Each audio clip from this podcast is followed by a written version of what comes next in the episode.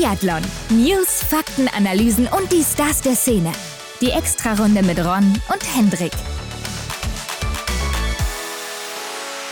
Herzlich willkommen zu einer neuen Extrarunde, Hendrik. Wir sind zurück am Montag mit einem neuen alten Gast. Ja, Christian Dexen ist mal wieder zu Gast und ja, es ist ja schon fast die klassische Morningshow, kann man sagen. Ne? Das wird dem einen oder anderen vielleicht auch an der Stimme auffallen. Wir haben früh aufgenommen mit ihm. An der Klangfarbe der Stimme, Hendrik. ich meine, er ist natürlich auch ein viel beschäftigter Mann beim ARD. Ja, das auf jeden Fall, Hendrik. Aber mit altem Gast meinte ich natürlich jetzt auch, weil er schon mal bei uns war, ganz klar. Mhm. Außerdem haben wir aber auch noch die deutschen Meisterschaften 2023 hier heute zu besprechen. Aber zurück zu unserem Gast, Christian Dexi Dexner. Wer ihn nicht kennt, was ich ja eigentlich nicht glaube, der irgendwie was mit Biathlon zu tun hat, er ist ARD-Fernsehkommentator und Reporter. Und wir gehen jetzt hier nochmal die letzte Saison aus seiner Sicht durch, denn da gab es ja einige Highlights. Mhm, ja, und auch so ein paar Zwischenfälle, ne, die wir natürlich besprechen mit ihm. Er kam ja ein bisschen verspätet in die Saison überhaupt erst rein und dann war er vor Ort in Annecy-le-Grand-Bonnant und da haben wir ihn mal gefragt, was ist denn da eigentlich nach diesem verkorksten Verfolger da passiert? Ne? Was ging da hinter den Kulissen ab? Da waren ja einige Athleten not so amused about die Strecke. About die Strecke, ja, das ist neues Deutsch, Hendrik. Of course. Ja, er bekommt da natürlich vor Ort viel, viel mehr mit als wir. Und dann gab es ja noch mhm. den Stromausfall in Ruhpolding. Die einen oder anderen werden sich erinnern beim Einzel der Herren. Da ging auf einmal das Licht aus. Ja, und wie reagiert man da, wenn man gerade auch live auf Sendung ist? Genau, da musste er sehr improvisieren und am Ende hat man ihn ja noch gehört. Er nimmt uns nochmal mit in diese spektakuläre Situation, ja, die ihm wahrscheinlich auch noch lange in Erinnerung bleibt. Und er nimmt uns auch nochmal mit in die Abschiedsparty, Hendrik, am Holmenkollen. Ja, da ging es scheinbar auch richtig rund. Da hat er noch ein kleines Erlebnis gehabt mit Johannes Tingesbö. Davon berichtet er uns. Aber was erwartet uns denn eigentlich im nächsten Winter bei der ARD? Was für Neuerungen kommen auf uns zu? Und wer die letzten Folgen mit Christian kennt, der weiß, dass wir da auch die TV-Quoten durchgehen und mal gucken, wo steht denn Biathlon aktuell in Deutschland? Ist es immer noch so ein Sport, der gerne gesehen wird, beziehungsweise es ist ja nach oder sogar mit Fußball der Sport, der am meisten in Deutschland geguckt wird. Ist das aber immer noch so oder holt zum Beispiel Skispringen auf? Denn die waren ja schon mal, ja, nicht dicht auf den Fersen, aber hier und da hatten sie schon mal einen ganz guten Punkt gesetzt. Wie sieht das diesmal aus? Denn die Erfolge waren ja nicht mehr ganz so groß, wie das vielleicht vor fünf oder zehn Jahren noch war. Ja, ich würde es mal so zusammenfassen. Es war erschreckend und ich hätte nicht gedacht, dass das so ausfällt, wie es ausgefallen ist. Aber lasst euch mal überraschen, was Christian uns da verrät. Ron, wir kommen erstmal hierzu. Frisch gewachst ja, Henrik, und bevor wir jetzt auf die deutschen Meisterschaften eingehen, reden wir erstmal über Dorothea Viera. Denn die hat sich mal wieder, muss man ja sagen, zu ihrer Zukunft geäußert und zu ihrem möglichen Karriereende. Ich meine, dass es kommt, ist ja irgendwann klar. Sie ist jetzt 33 Jahre alt, also genau. dass es nicht mehr ewig sich ziehen wird, ist logisch. Aber Wovon macht sie es denn abhängig? Und jetzt sagt sie, sie guckt sich erstmal die kommende Saison an. Ist sie noch konkurrenzfähig oder nicht? Kann sie mithalten oder nicht? Und wenn sie irgendwo hinten rumdümpelt, ja, dann, dann sieht es schlecht aus. Kann man, glaube ich, gut nachvollziehen, wenn man auf so einem hohen Niveau, wie sie es ja war oder auch noch ist, dass man sich dann da nicht mehr zufrieden gibt. Ne? Und ja, es hängt ja auch so ein bisschen mit ihrer Motivation im Sommer zusammen. Ne? Also sie ist da immer sehr hin und her gerissen, ob sie jetzt noch weitermachen soll oder nicht. Ja, gerade im Sommer, sagt sie, ne? Genau. Und es ist natürlich auch so, dass nicht mehr nur der Sport bei ihr im Leben stattfindet. Sie blickt da auch nach vorne und hat auch schon für sich entschieden, dass sie so eine Doppelrolle, wenn es mal mit der Familienplanung fortgeschritten ist, nicht einnehmen wird. Ne? Also entweder ist sie Athletin oder Mutter. Ja, da wird sich dann auch bald wahrscheinlich mal was entscheiden. Ja, das kommt eben auch noch dazu, ganz klar. Aber ich denke auch diese Mutterrolle in ihrem Alter, also klar, du könntest vielleicht dann mit 36 nochmal zurückkommen, aber mhm. ja, ich glaube, das sieht man sehr, sehr selten im Sport, dass man dann nochmal sagt, okay, jetzt probiere ich es nochmal und nötig hat sie es sicher auch nicht. Also ich glaube, dann wäre der Anreiz nicht so sehr da wenn sie jetzt zwischendurch nochmal Mutter werden sollte. Was man nicht vergessen darf, ist natürlich die riesige Motivation Antols 2026. Ja, ja und wenn es halt jetzt kommenden Winter auch wieder läuft, sie war jetzt Zweite im Gesamtweltcup, wenn sie das wieder irgendwie oder wahrscheinlich auch in den Top 5 landet, Top 10 vielleicht sogar, dann wird sie sicher auch sagen, ich setze noch ein Jahr dran und dann mhm. ist es mhm. nicht mehr lang bis 2026 und dann nehme ich das auch noch mit. Mhm. Und äh, wenn sie hier und da nochmal auf dem Podium landet oder auch äh, einen Sieg holen kann, ja, dann wird sie auch sicher sagen, also zu Hause die Olympischen Spiele, die lasse ich mir nicht entgehen. Ja, von außen betrachtet ist das doch das perfekte Ende dann, oder? Also kann man, glaube ja. ich, nicht anders sagen, aber das muss letztendlich jeder selber wissen und man hat es auch bei Erik und Arndt gedacht, ne? WM Oberhof zu Hause, das wäre auch ein schönes Ende. Ist auch anders gekommen als gehofft oder gedacht und von daher lassen wir uns einfach mal überraschen, wie Dorothea Viera sich da entscheidet. Eben, also alles Zukunftsmusik. Wir blicken jetzt erstmal auf die deutschen Meisterschaften 2023. aus Ruhpolding. Wird ja auch gerne Rainpolding genannt, aber diesmal mhm. war es eher Sunpolding. ja, und es wurde quasi zum Wassersport hier. Ne? Also man hat viele Bilder gesehen, wo die Athletinnen und Athleten sich äh, nach den Rennen wirklich ja, komplett mit Wasser vollgemacht haben, denn es war heiß. Ja, habe ich jetzt auch gelernt an diesem Wochenende, dass man bei heißen Temperaturen viel trinken soll und wenn man dann auch noch Sport macht, sich vielleicht damit abkühlen sollte. Also, wieder was mitgenommen. Ansonsten fehlten ja erstmal einige Damen, auch ein paar Herren. Ne? Also Selina Grotian, die war jetzt wohl erkältet nach ihrem mhm. Trainingslager in Besson und hat sich deshalb abgemeldet. Fokus jetzt erstmal auf die restliche Vorbereitung. Hanna Kebinger, ähnlich, auch nicht bei 100 Prozent aktuell körperlich, deshalb nicht dabei. Anna Weidel auch nicht, hatte ja auch eine ganz gute Form zuletzt, ne? in Wiesbaden mhm. Zweite geworden.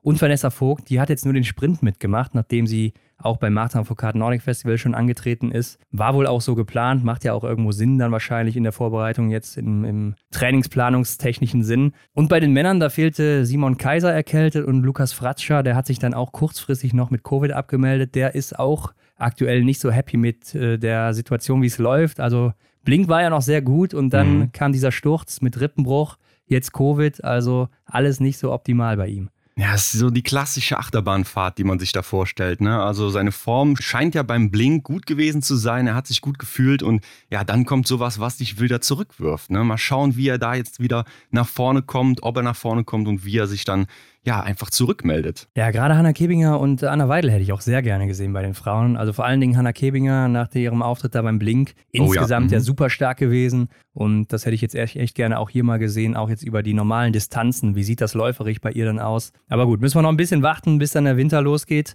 Hoffen wir mal, dass sie da auch schnell und äh, gut wieder zurückkommt. Ansonsten war es ja dieses kleine Comeback von Franzi Preuß vielleicht so ein bisschen, auch von Sophia Schneider, von der haben wir jetzt auch länger nichts mehr gesehen. Und ja, eine Athletin bei den Damen, die sticht da besonders hervor, auf die gehen wir gleich nochmal ein. Es ging ja auch erstmal los mit dem Einzel oder verkürzten Einzel der Herren Hendrik. Ganz genau. Und ja, hier meldet sich ja doch auch schon der erste Athlet, der auch eigentlich ja, noch, noch diesen kleinen Rückschritt in Kauf nehmen musste, zurück. Ne? Philipp Navrat holt sich hier Gold. Ja, und das ziemlich eindrucksvoll mit zwei Fehlern vor Matthias Dorfer mit einem mhm. Fehler.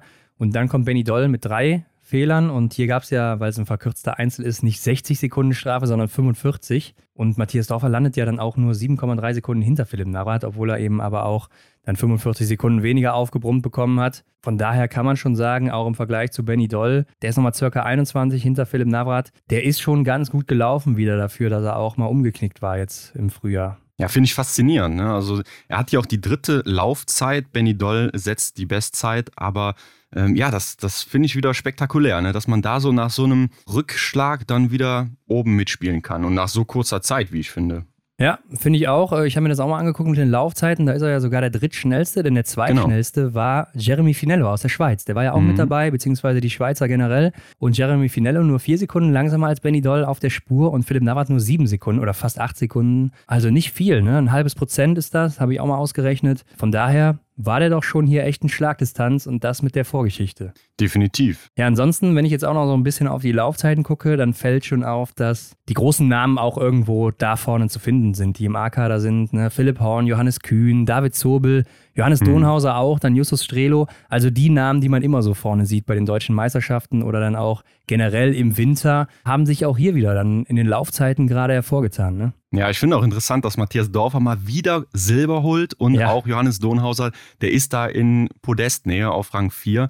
Also auf die beiden kannst du im Sommer auch fast immer wetten. Ja, ist ein bisschen schade, dass beide das noch nicht so wirklich in den Winter reinretten konnten, bisher zumindest. Aber Matthias Dorfer jetzt schon zum elften Mal Silber gewonnen bei den deutschen Meisterschaften. Wahnsinn. Ja, also das ist wirklich schon viel. Roman Rees haben wir jetzt noch gar nicht genannt. Der ist Fünfter geworden, hier mit nur einem Schießfehler und das ist natürlich mhm. ungewöhnlich. 36 Sekunden Abstand auf den Sieger, aber mit nur einem Fehler, ja, da muss er doch eigentlich auch aufs Podium laufen. Ja, könnte man denken. Ne? Wer weiß, wo er jetzt dann gerade in der Vorbereitung steckt, wie das mit dem Training war, ist ja auch immer so ein Klassiker, den wir ansprechen. Oder es war ihm einfach zu warm. Ja, aber das trifft halt so ein bisschen auf alle zu. Ne? Klar. Schwierige Ausrede an der Stelle. Platz 11, Philipp Lipowitz, meldet sich auch mal wieder zurück. Von dem hat man ja lange nichts gesehen. Das stimmt, ja. Scheinbar greift er nochmal an, so wie das aussieht. Und David Zobel, ja, den findet man bei den deutschen Meisterschaften nicht so häufig vorne.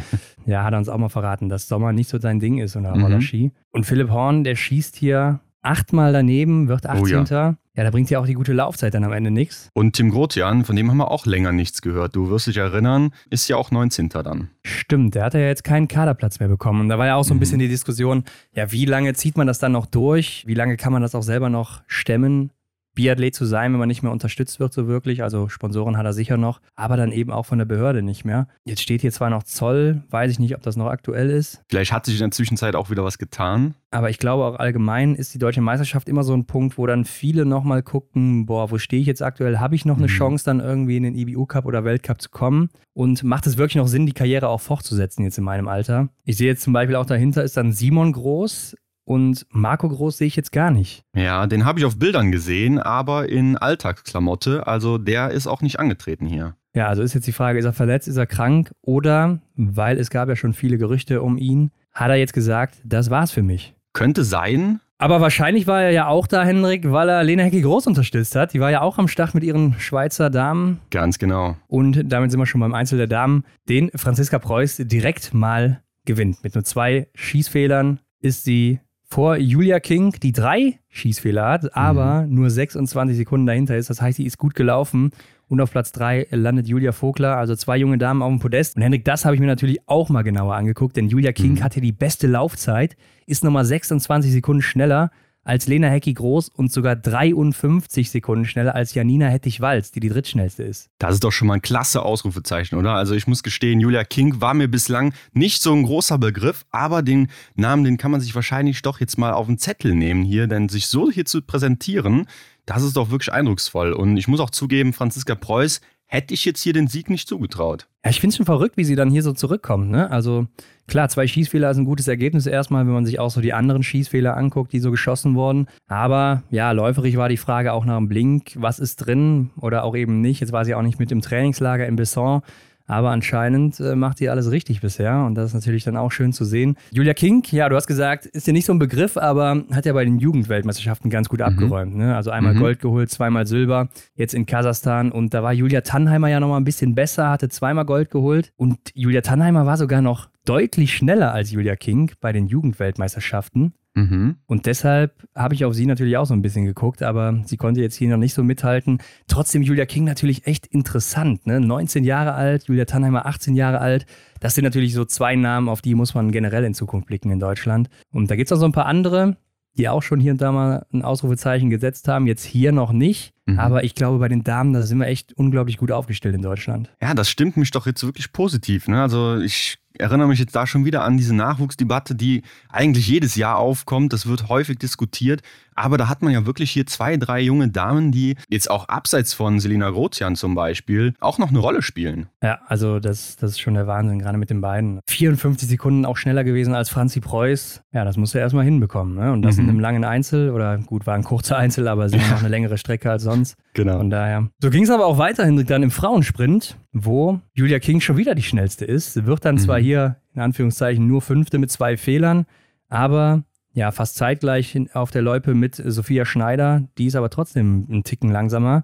Und dann Franzi Preuß zwei Sekunden dahinter, Janina Hettich-Walz drei Sekunden dahinter. Das sind jetzt die Laufabstände, ja.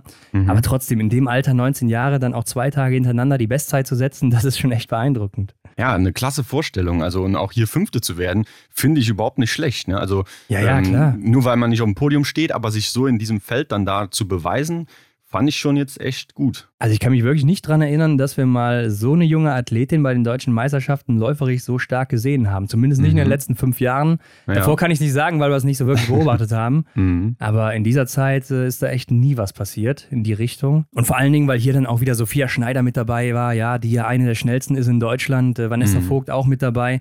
Aber alle konnten hier eben nichts ausrichten. Trotzdem gewinnt am Ende wieder Franzi Preuß, der Doppelschlag mit zehn Treffern dann hier im Sprint. Zweite wird dann Sophia Schneider mit zwei Fehlern und dann kommt Stefanie Scherer auf Rang 3 auch mit zehn Treffern. Ja, und das war doch schon wieder ein bisschen knapper, die Angelegenheit. Also hätte sie an der einen oder anderen Stelle noch ein bisschen Zeit gut machen können, hätte sie hier noch Silber geholt. Ja, aber gut, Sophia Schneider auch super schnell gelaufen hier. Ich guck mal gerade. Ja, obwohl insgesamt. Zweite nur, Laufzeit, ne? Ja, zwölf Sekunden schneller als Steffi Scherer in der Loipe. Vanessa Vogt wird hier Achte. Ja, Julia Tannheimer wird eben 15. Dann mit fünf Fehlern aber. Mhm. Lisa Spark auch noch mit dabei, aber auch vier Fehler geschossen, 14. geworden. Und wen man vielleicht auch noch erwähnen sollte, ist Lena Hecki-Groß, die dann nämlich in der Gesamtwertung, wir haben jetzt gerade davon gesprochen, dass wir die Deutschen alleine betrachten, weil das eben die deutschen Meisterschaften sind und da wird dann der Titel vergeben. Genau. Aber Lena Hecki-Groß ist hier zum Beispiel Vierte geworden, mhm. wenn man sie da auch noch mit reinrechnet. Ähm, sie hat ja letztes Jahr, habe ich eben auch nochmal nachgeguckt, sogar Sprint und Verfolgung ja in Oberhof gewonnen. Also war ja. da schon super stark, hier auch wieder mhm. super stark. Sie wird ja auch noch Dritte dann in der Verfolgung insgesamt. Also die scheint auch mal wieder ganz gut unterwegs zu sein. Ja, ich habe auch das Gefühl, dass sich da was getan hat. Und wenn wir jetzt bei den Männern mal rübergehen, da ist nämlich auch jemand dann insgesamt Dritter im Sprint geworden.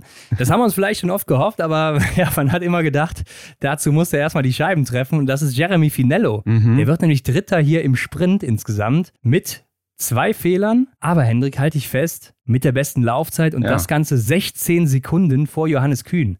Ja, das mhm. sind schon fast 2 Prozent, 1,7 um genau zu sein, die er schneller ist als Johannes Kühn. Und mhm. der gibt sogar Benny Doll 20 Sekunden mit. Ja, der scheint auch dann im Sommer was richtig gemacht zu haben oder sich einfach jetzt gerade in der Form zu befinden oder vom Training her einfach da zu stehen, äh, dass er ja dann jetzt auch mal die Leute im Griff hat. Ja, der hat ja auch den Stallerschaft jetzt bekommen. Vielleicht ist das so ein mhm. Ding, was ein bisschen was geholfen hat. Aber ja, ist schon echt beeindruckend, was er da auf jeden Fall abreißt. Und die Schweizer natürlich auch super glücklich, dass sie so einen Mann da haben, weil ja, dann klar. wissen die einfach, wo müssen die läuferig hinkommen, damit die im Weltcup oben mit dabei sind. Mhm. Aber ja, Benny Doll, der gewinnt das Rennen. Hier, zwei Fehler geschossen, dritte Laufzeit. Und damit holt sie das Ding vor Philipp Navrat, der aber drei Fehler geschossen hat und dann auch mal wieder oben mit dabei, Johannes Donhauser. Ja, da hat er endlich seine Medaille. Justus Strelo wird Vierter und Matthias Dorfer, den ich eben auch schon genannt habe, wird hier dann auch Fünfter. Ja, also man sieht schon, die bekannten Namen sind oben. Philipp Horn, der wird dann mit vier Fehlern Sechster. Also Jeremy Finello immer noch ausgeklammert jetzt. Ne? Genau. Und Johannes Kühn mit vier Fehlern Siebter. Der hat dann auch deutlich langsamer geschossen als Philipp Horn. Also der mhm. ist nämlich nochmal 20 Sekunden schneller gelaufen als Philipp Horn, aber dann am Ende bei selber Fehleranzahl anscheinend deutlich langsamer geschossen. David Zobel wird 17. auch mit vier Fehlern. Ich glaube, der hat aber schon rausgenommen nach dem ersten Schießen, weil ihm da die ja. vier Fehler passiert sind. Und dann äh, sieht man auch in der Laufzeit so, da ist, ist er eingebrochen. Das war am mhm. Vortag noch nicht so. Ja, deshalb denke ich, der hat das hier abgehakt für sich. Gut möglich. Roman Rees wird Zwölfter, also spiegelt auch so ein bisschen das Rennen vom Vortag wieder. Ja, auch mit drei Fehlern dann. Auch nicht unter den Top-Läufern. Ich habe mal geguckt, so, ja, die, die noch so eine 15-Minuten-Zeit haben, ne? Jeremy Finello 15-15. Mhm. Und dann geht das bis 1557 Danilo Riedmüller. Das sind insgesamt nur sieben Athleten hier in dem Feld. Und ich finde, das fällt auch insgesamt so auf in den deutschen Meisterschaften, dass da viele oder gerade läuferig noch große Abstände sind zwischen den Jüngeren und dann diesen großen Namen, die du halt aus dem Weltcup ja. kennst. Also da ist schon noch eine große Lücke. Ja, bei den Herren ist es tatsächlich so, ne? Aber wenn wir jetzt eben nochmal überlegen, was wir zu den Damen gesagt haben, da sieht das ja ein bisschen anders aus. Ja, Damen ist ein bisschen ausgeglichener, aber auch da, jetzt mal abgesehen von Julia King, sind es auch die großen Namen, die dann läuferig immer vorne sind. Mhm. Ich gucke mal gerade, hier fällt eigentlich nur raus. Steffi Scherer ist noch mit dabei.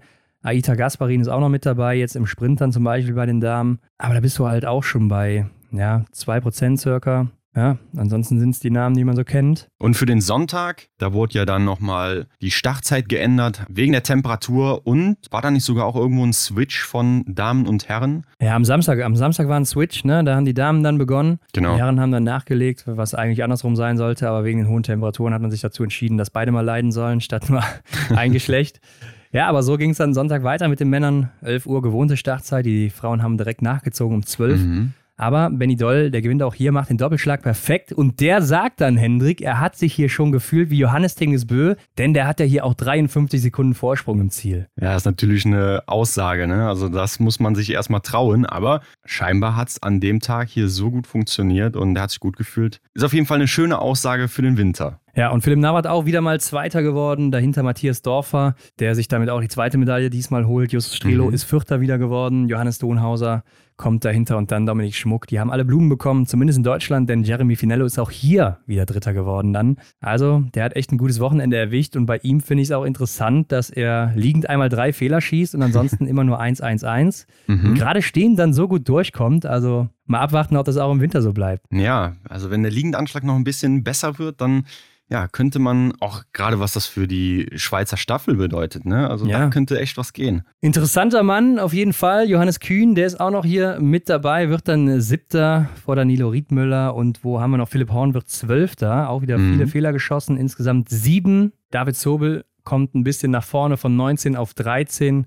aber auch insgesamt sieben Fehler geschossen. Dahinter Roman Rees auf Rang 14. Aber mit vier Fehlern, ja, da hätte es wahrscheinlich auch weiter nach vorne gehen können. Er verliert ja sogar eine Position. Genau. Ja, also war vielleicht auch einfach nicht fit oder vielleicht auch aus einer harten Trainingsphase gekommen. Und dann, Henrik, macht Franzi Preuß bei den Damen den Hattrick perfekt. Das ist doch mal eine Nummer, oder? Also so zurückzukommen, wenn ich es jetzt so sagen darf, das ist doch schon eindrucksvoll. Ja, und äh, zurückgekommen ist ja auch das Doppelzimmer, Hendrik. Ne? Das Biathlon-Doppelzimmer hat eine ja. Folge rausgehauen. Schön. Schön, dass du sagst. Grüße an der Stelle, die da vielleicht auch ein bisschen mehr Insights haben als wir, weil wir waren ja nicht vor Ort, die beiden mhm. aber schon. Also ich weiß nicht, ob sie sich jetzt auch am Sonntag noch das Rennen gegeben haben, aber wenn man sich das mal anguckt, Sophia Schneider, die ist ja nur 0,2 Sekunden hinter Franzi Preuß. Das heißt, es gab hier einen Schlusssprint. Das hätte ich auch gerne gesehen, hätte ich mir gerne live reingezogen, aber ich glaube, die zwei, die waren auch nur Freitag da, kann das sein? Die hatten uns doch noch aufgefordert, Samstag und Sonntag uns da das auch vor Ort zu gönnen, aber ist nicht so gekommen. Henrik, vielleicht dann auch im nächsten Jahr, wenn die Einladung früher kommt als äh,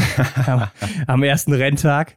Janina Hettich-Walz wird auf jeden Fall noch hier Dritte, nimmt sich Bronze mit von den deutschen Meisterschaften mit nur einem Fehler am Schießstand, also sehr gut geschossen hier, wenn man sich das auch mal anguckt. Da wurden ja viele Fehler geschossen, obwohl die Damen auch besser waren an dem Tag als die mhm. Männer. Ich weiß nicht, ob der Wind sich verändert hat. Ruppolding ja eigentlich ein sehr einfacher Schießstand, zumindest im Weltcup, ja. also im Winter. Aber trotzdem sieht man, vielleicht auch der Hitze geschuldet, sehr viele Fehler hier. Steffi Scherer kommt dahinter auf Rang 4 und Julia King wird dann Sechste hinter Marlene Fichtner. Ja, also wieder Top 6. Ich glaube, ja, die hat ordentlich Eindruck hinterlassen. Und das sogar mit fünf Fehlern wieder.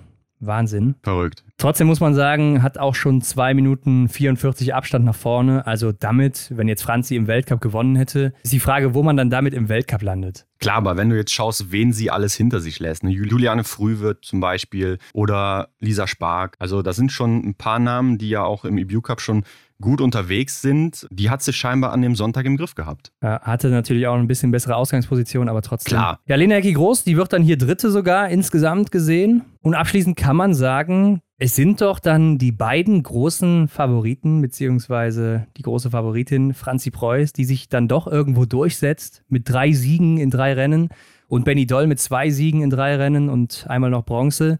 Also sehr, sehr stark. Philipp Navrat auch einer der größten Namen da vorne mit vertreten. Mhm. Und damit auch jetzt nicht so wirklich überraschend, aber dann hast du eben eine Julia King, die da wirklich heraussticht bei den Damen. Und bei den Männern mal wieder Johannes Donhauser Matthias Dorfer, die sich nochmal anbieten wollen für den Weltcup oder ja, IBU Cup ist es dann vielleicht eher in deren Fall. War auch eins meiner Highlights. Also Julia King natürlich äh, mit ihrem großen Ausrufezeichen, aber einfach auch so, dass die, ja, ich nenne es mal so geschwächten Athleten und Athletinnen dann da wirklich wieder aufgetaucht sind und gezeigt haben, was sie wirklich drauf haben. Franziska Preuß, Philipp Nafrat und Benny Doll, der sich sich das natürlich auch nicht nehmen lässt, ne? da nochmal zu zeigen, wo der Hammer hängt. Aber auch Sophia Schneider scheint ja in guter Form zu sein. Also das mhm. passt alles soweit nach der ganzen Schulterverletzung und Krankheiten und ich weiß nicht was alles. Kommt die so stark zurück, gerade läuferig. Also das macht echt Bock auf die Saison. Ich glaube echt bei den Damen, da könnte einiges gehen im kommenden Winter. Ja, und ich bin wohl ein bisschen enttäuscht, jetzt mal abgesehen von Jeremy Finelle und Lena Hecki Groß, von ja, Amy Baserga gerade läuferig, aber auch Niklas Hartweg. Also da ging nicht so viel. Das ist richtig, ja. Niklas Hartwig, da hätte ich auch eigentlich gedacht, dass er mehr vorne mitmischt. Wer weiß, wo der gerade im Training hängt. Ne? Ist äh, scheinbar jetzt so eine schöne Aussage, die man immer wieder treffen kann, aber ist ja wirklich so. Ja, das ist einfach schwierig zu beurteilen. Wenn man das alles nicht weiß, was die vorher gemacht haben oder auch nicht den Vergleich zu den anderen sieht, dann ist es einfach mhm. schwer. Am Ende zählt es im Winter, deshalb darf man die deutschen Meisterschaften auch einfach nicht überbewerten. Ja, also wir haben das ja schon oft gesehen, dass dann da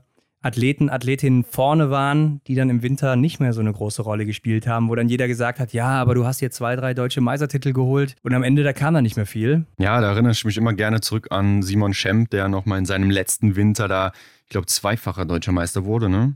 Ja, oder sogar dreifacher, ich weiß mhm, gar nicht mehr genau. Hat auf jeden Fall gut Medaillen gesammelt ja. und ja, dann war es dann auch wirklich erschreckend sein letzter Winter. Eben, deshalb Warten wir mal ab. Und wie immer natürlich schade, was auch sehr viele uns dann nochmal gefragt haben, dass es keinen Stream gibt. Ja, natürlich, ne? Das kommt oft. Also die Frage, die ist eigentlich auch Standard jedes Jahr bei uns. Ich hätte es mir auch gerne reingezogen. Ja, natürlich. Aber äh, Leute, wir hätten es natürlich auch gepostet, wenn es einen gegeben hätte. Also, Ihr kennt uns doch. Dafür geht es aber jetzt in der kommenden Woche auch schon wieder weiter mit Biathlon. Samstag, Sonntag stehen nämlich die nationalen Meisterschaften jetzt auch in Norwegen und Frankreich an. Mhm. Und gerade Hendrik, du weißt es in Norwegen, ich glaube, das ist eines der absoluten Highlights auch im Sommer. Also was da für Namen am Start sind und was da für ein Niveau geboten wird, also das kann man sich auch so schon richtig gut geben immer. Ja, ist ja irgendwie so auch die Fortsetzung vom Blink Festival, nur dass da eben ja, noch mehr Norweger wahrscheinlich mit dabei sind und nicht so viele ausländische Athleten und Athletinnen. Aber das wird wahrscheinlich wieder eine krasse Vorstellung.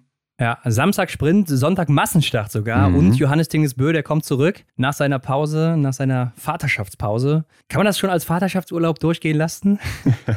Gibt sowas? Er macht sowieso, was er will. Kann man da beim Chef Sigi Marseille so einen Antrag stellen? Ich weiß es nicht. Und Frankreich, ja, das ist so der erste Teil dann hier. Ne? Einen Monat später mhm. gibt es dann den zweiten Teil. Jetzt äh, gibt es dann Sprint und Verfolgung. Und irgendwie vergeben die dann auch im zweiten Rennen, ich glaube in der Verfolgung, den Titel erst dann beim nächsten Mal. Ja, das war schon letztes Jahr oder die Jahre zuvor äh, sehr kurios, ne, dass man dann im Oktober irgendwann nochmal einen Teil 2 der Sommermeisterschaft macht. Naja, wir halten euch auf jeden Fall auf dem Laufenden, was das betrifft. Ja, und wo wir auch gerade noch bei Norwegen sind, ist es ja jetzt rausgekommen, auch irgendwie am Wochenende, dass die Deutschen sich wohl nicht in Finnland vorbereiten auf den Weltcup, sondern diesmal in Norwegen, in Schuschön. Und damit werden die ja wahrscheinlich auch an den Rennen teilnehmen. Das wäre natürlich mit Blick auf den Weltcup wahrscheinlich eine sehr, sehr gute Vorbereitung, kann ich mir vorstellen. Da wird doch wahrscheinlich Sverre Olsby-Reuseland irgendwie die Finger mit dem Spiel haben. Ja, gerne. Also das ist ja super geil, muss ich sagen. Vor allen Dingen, wenn das dann auch die Ausscheidungsrennen sein sollten, dann haben wir das ja auch schwarz auf weiß mit dem Datacenter sogar. Ja. Und dann kann man da richtig gut sehen, was da abging und so. Also super interessant für uns erstmal. Mhm. Und sicher auch richtig gut für die Einschaltquoten. Also ich denke, da werden einige deutsche Fans einschalten, weil du kannst es ja live beim NRK verfolgen. Bestimmt.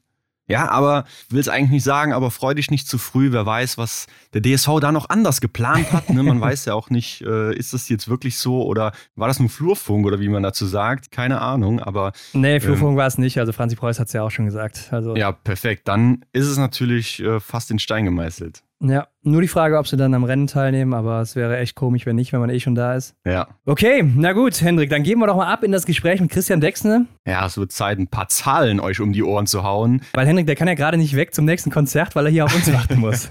ja, dann lass uns doch mal reinspringen. Let's go. Auf die Runde. Heute bei uns zu Gast Christian Dexne. Hallo Christian. Ja, moin, grüß dich. Immer wieder schön, euer Jubel. Ja, vielen Dank, vielen Dank. Christian, äh, wir haben mal ein bisschen auf den Kalender geguckt. Die Biathlon-Saison, die ist ja jetzt schon seit März vorbei. Also gute fünf, sechs Monate ist es schon wieder her.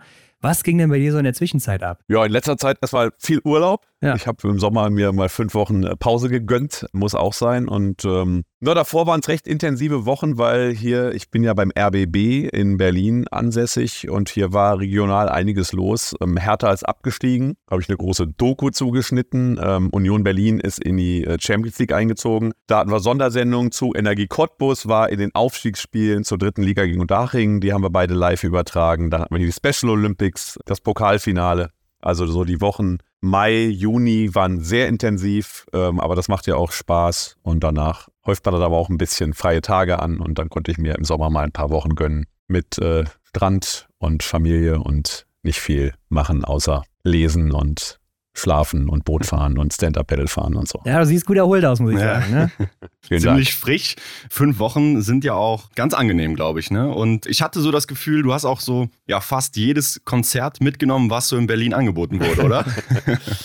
Ja, da habt ihr mich sehr gut beobachtet, aber ich bin tatsächlich ein großer Freund von Open-Air-Konzerten und ja, letzte Woche Peter Fox war das letzte. Mhm. Ihr habt ja auch diese Waldbühne da, ne? Also das ist schon ein Traum. Genau. Die Waldbühne ist eine schöne Location im Olympiastadion, äh, Depeche ja. Mode, Pink, war auch alles ganz nett. Und ein paar Konzerte kommen auch noch. Mal sehen, wo ich noch hingehe. Aber die Leichtathletik-WM ist an dir vorbeigegangen, ne? Ja, die Leichtathletik-WM ist an mir vorbeigegangen. Damit habe ich einfach nichts zu tun. Da bin ich nicht im Leichtathletik-ARD-Team sozusagen. Das habe ich dann im Urlaub, äh, aber sehr viel geschaut. Dann lass uns mal wieder auf den Biathlon konzentrieren. Wir wollen mal so ein bisschen durch die letzte Saison gehen mit dir, Christian, und das aus deiner Sicht natürlich. Ähm, für dich ging es ja erstmal später los als sonst, ne? Ja, genau. Ich war noch in Katar am Anfang äh, bei der Fußball-WM und bin dann lustigerweise, also ich habe den Auftakt in Kontiolahti dann sozusagen dort in Katar geschaut und äh, bin dann von Katar direkt nach Le Grand Bornand geflogen, was äh, temperaturmäßig dann ganz lustig war und ein ganz äh, guter Einschlag. Wobei es da eigentlich so kalt war. Es hat ja da hauptsächlich geregnet in Le Grand Bornand. Aber ähm, das war dann schon ein, ein, relativ krasser Wechsel vom Fußball dahin. Und das äh, WM-Finale, man braucht ja dann am Ende von so einer WM nicht mehr so viele Mitarbeiter wie am Anfang, weil es einfach weniger Spiele gibt. Am Ende äh, haben wir das Finale dann am Sonntag dort auf dem Marktplatz Public Viewing mäßig geguckt mit den ganzen ähm, französischen Fans, die vom Biathlon dann direkt da hochgegangen sind. Das war auch ganz lustig. Eigentlich war es mir vorher egal, wer gewinnt, ob Frankreich oder Argentinien, aber dann mit den ganzen Franzosen und dem spannenden Finale waren wir doch so ein bisschen dafür, dass Frankreich gewinnt, weil wir dachten, nee, dann wird es hier noch richtig lustig. Hm.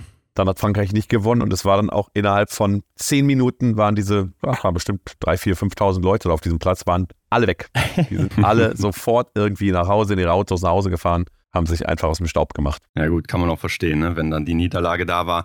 Aber ähm, hast du denn dann auch wirklich Zeit, dich schon auf Biathlon zu konzentrieren in dieser einen Woche, die du dann eben noch nicht da warst und eigentlich noch was anderes im Kopf hattest? Ja, das ging schon. Also ähm, das war natürlich ein bisschen anders als sonst, aber ähm, die Rennen in Kontiolahti waren ja für mich dort immer mittags in Katar und ich war in Katar immer erst für die späten Spiele eingeteilt, sodass ich tatsächlich da vormittags und mittags im, auf dem Laptop aufgeklappt dann den ARD-Stream mir angeguckt habe durch den VPN-Tunnel. Und das war aber auch lustig, weil da war es ja nun richtig heiß und in Kontiolahti ein bisschen kalt. Da Biathlon zu gucken, war sehr, sehr ungewöhnlich. Jetzt ist ja ansonsten der Einstieg meistens dann eben in Kontiolahti oder Östersund. Und da geht es dann auch so ein bisschen bedächtiger zu. Ne? Also weniger Fans, nicht so eine ganz große Stimmung. Und jetzt in Le Grand Bonnard, da geht es ja direkt richtig ab. Ähm, jetzt kamst du natürlich von der WM und hast da wahrscheinlich auch ein bisschen was mitbekommen. Aber wie ist denn das für dich, wenn es dann direkt so rund geht zum Einstieg im Biathlon? Das macht für mich eigentlich keinen Unterschied. Es ist natürlich angenehmer, wenn mehr los ist. Das ist schon so äh, in Kontiolahti, auch gerade, wo jetzt die russischen Fans, die da nicht mehr hin können, die vorher dann natürlich die Haupt, äh, den Hauptanteil der Fans ausgemacht haben, äh, dann, dann ist das alles ein bisschen behäbiger und dröger. Ist aber auch ganz nett, vielleicht um reinzukommen. Aber andererseits, äh, Atmosphäre und Fans sind immer gut. Ich war noch nie in Le Grand Bornand. Das war irgendwie immer beim ZDF oder während Corona seit es das im Weltcup gibt. Und äh, deswegen war ich das erste Mal da und war auch sehr gespannt. Und es ist natürlich äh, nur ein temporäres Stadion. Das ist ja anders als sonst. Das ist ja sonst eine Straße, irgendwie, die durch dieses Dorf führt. Aber das hat auch seinen besonderen Charme, dass man da irgendwie überall so improvisiert durch irgendwelche Stahlrohrtribünen geht. Und das Verpflegungszelt ist dann so ein bisschen unter auf dem Parkplatz und alle Wege sind so ein bisschen unkonventionell. Aber die Stimmung ist äh, wirklich herausragend. Ich erinnere mich gerade, du hast ja noch gesagt, das Monaco des Biathlons. ja, stimmt. Im, im Fernsehen, ja. ja. ja. Genau. Es gab da ein paar Probleme mit der Strecke. Ne? Da haben die, glaube ich, den genau. einen die Strecken so ein bisschen schlecht präpariert. Äh, und da waren die Strecken wohl, ja, man konnte das ja sehen, wie einige Athleten, die ja wirklich sehr gute Langläufer sind, riesengroße Probleme hatten, vorwärts zu kommen. Schön, dass du es ansprichst. Das war nämlich der Verfolger. Ne? Und ja, du sagst schon, die Strecken, die waren da so vereist. Äh, da hatte dieser eine Skimarke besonders Probleme. Und man hat auch so den Eindruck, dass die Stimmung da wahrscheinlich sehr angespannt sein musste. Und du hast ja wahrscheinlich auch so den Blick hinter die Kulissen. Also was hat sich denn da abgespielt? Naja, es ist ja dann immer das große Thema, wann startet man, wird verschoben, wann wie wird präpariert, wird vielleicht sogar abgesagt. Wir haben ja dann, das machen wir auch so offen wie es geht, versucht dann live mit den Verantwortlichen von der IBU, mit Christian Winkler, dem Pressesprecher, der dann da immer erklärt, wie es gerade ist, oder mit Felix Bitterling, wenn der dann eben sozusagen als Bindeglied äh, zu, zum deutschen Verband äh, erklärt, wie ist jetzt der Stand, was wird jetzt genau auf der Strecke gemacht, äh, wird es nochmal verschoben oder nicht oder wird es vielleicht sogar abgesagt. Äh, also eigentlich kriegt ihr das auch genauso mit, wie es passiert. Alles, was wir erfahren, versuchen wir sofort den Zuschauern mitzuteilen, damit eben auch alle wissen, wann es losgeht und unter welchen Bedingungen es losgeht das läuft da wirklich ganz gut. Also das ist nicht überall so. Das geht erstens ja auch über den Sivi-Data Zeitenmonitor. Da kommt, kommt, auch so eine kleine Fahne, wenn irgendwie eine Nachricht ist, dann kann man da draufklicken und sieht das in der Kommentatorenkabine, wenn irgendwelche Dinge geschehen, die Verschiebungen oder solche Dinge betreffen. Aber wir haben da auch einfach einen kurzen Draht und die äh, Verantwortlichen wissen natürlich auch alle, dass da draußen die Zuschauer vor allen Dingen warten. Wir machen das, die reden ja nicht mit mir, weil sie es mir erzählen wollen, sondern ich bin im Prinzip ja nur der, der äh, Durchgangskanal zu den Zuschauern. Und da äh, kriegen wir wirklich immer sehr schnell äh, Informationen, auch von Borut äh, Nuna, vom Renndirektor, der sich dann da auch immer sofort hinstellt, auch wenn die da Diskussionen haben und sagt, ja komm her, ich erzähle euch kurz, wie es, äh, wie der aktuelle Stand ist. Also das, das ist eine gute Zusammenarbeit. Okay, und aus deiner Sicht ging es ja dann auch verrückt im Januar weiter. Ne? Da gab es nur diesen einen Weltcup-Ort. Ja, das war in Ruhpolding. Und da gab es ja diese besondere Situation, dass da dieser große Stromausfall war. Da hast du ja dann direkt wieder dein Handy ausgepackt. Wie war das aus deiner Sicht? Was ging da ab? Da kann ich mich gar nicht mehr dran erinnern, Mensch. Da war das wirklich so? Nee, das war natürlich, das war eine Katastrophe. wirklich ein, ein ähm, das Schlimmste, was natürlich passieren kann. Plötzlich ist der Strom aus. Wir gucken aus dem Fenster, Arndt äh, Pfeiffer und ich als äh, mein Experte damals. Und wir wussten auch nicht so genau, ob wir noch zu hören sind oder nicht. Dann wird dir erstmal sozusagen beigebracht, erstmal weiterreden, ja, weiterreden, weiterreden, weiterreden. Irgendwann klingelte mein äh, Handy und ähm, der Redakteur aus dem Ü-Wagen rief mich an, die nämlich im Ü-Wagen auch komplett im Dunkeln saßen.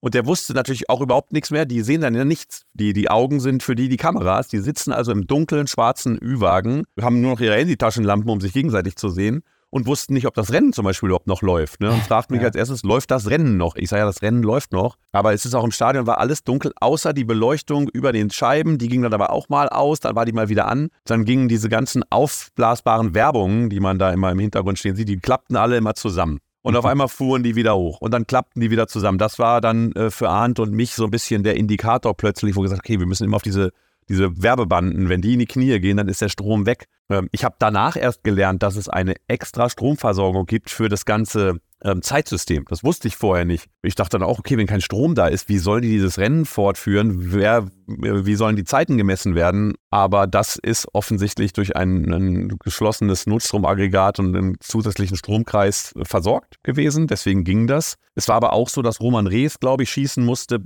im Dunkeln ja. Er hat das aber sehr entspannt danach kommentiert und sehr fair. Ich glaube, er hat einen Fehler geschossen, das weiß ich aber nicht mehr ganz genau. Aber äh, also das hat schon natürlich auch einen Einfluss auf das Rennen gehabt. Und ich weiß nicht, was passiert wäre, wenn sich jetzt jemand dazu entschlossen hätte, Protest einzulegen.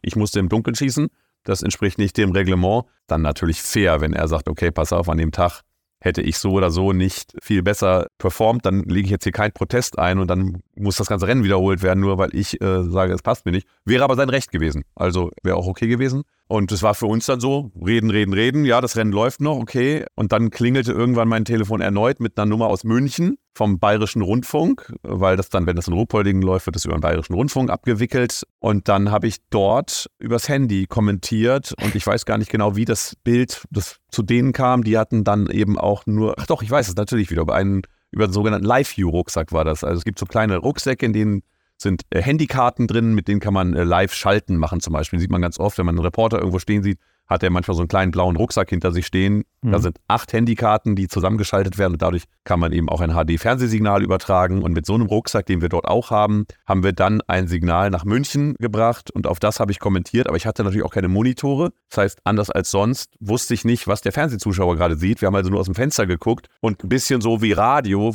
geschildert, was wir sehen. Und ich hatte auch keinen Menschen im Ohr, der mir sagen konnte, okay, jetzt passiert das, jetzt passiert das. Wir haben einfach, Arndt und ich, äh, so mit dem Handy zusammen weiter kommentiert und es war uns völlig unklar, was davon auf dem Sender ist, was nicht. Irgendwann kriegte ich die Nachricht, okay, jetzt ist jetzt alles weg, verabschiede dich und dann hat das ein Freund von mir das zu Hause abgefilmt, wie wirklich ein schwarzer Bildschirm zu sehen ist und man hört nur noch meine Stimme und ich sage, also ich glaube, sie sehen jetzt nichts mehr. Wir sind völlig verloren hier und sagen Tschüss aus Ruhpolding und das war's dann. Kurioserweise direkt neben mir saßen die Österreicher, Didi Wolf und Christoph Sumann oder war es Landi? Und äh, Landi war es genau. Und äh, die konnten weiter kommentieren, weil die eine unabhängige Box haben. Die haben eine andere Technik. Wir mieten da die Technik, das läuft alles über den Ü-Wagen mit. Das war dann vorbei. Die haben ein eigenes kleines Kästchen mit SIM-Karten drin, so ähnlich wie ein Rucksack im Prinzip und senden ihren Kommentar alleine weiter. Und deswegen hatten die auch eine Rückmeldung, konnten weiter aus Österreich, äh, aus Wien kriegen, ja, ihr seid zu hören, ihr könnt weiter sprechen. Die sprachen dann nochmal.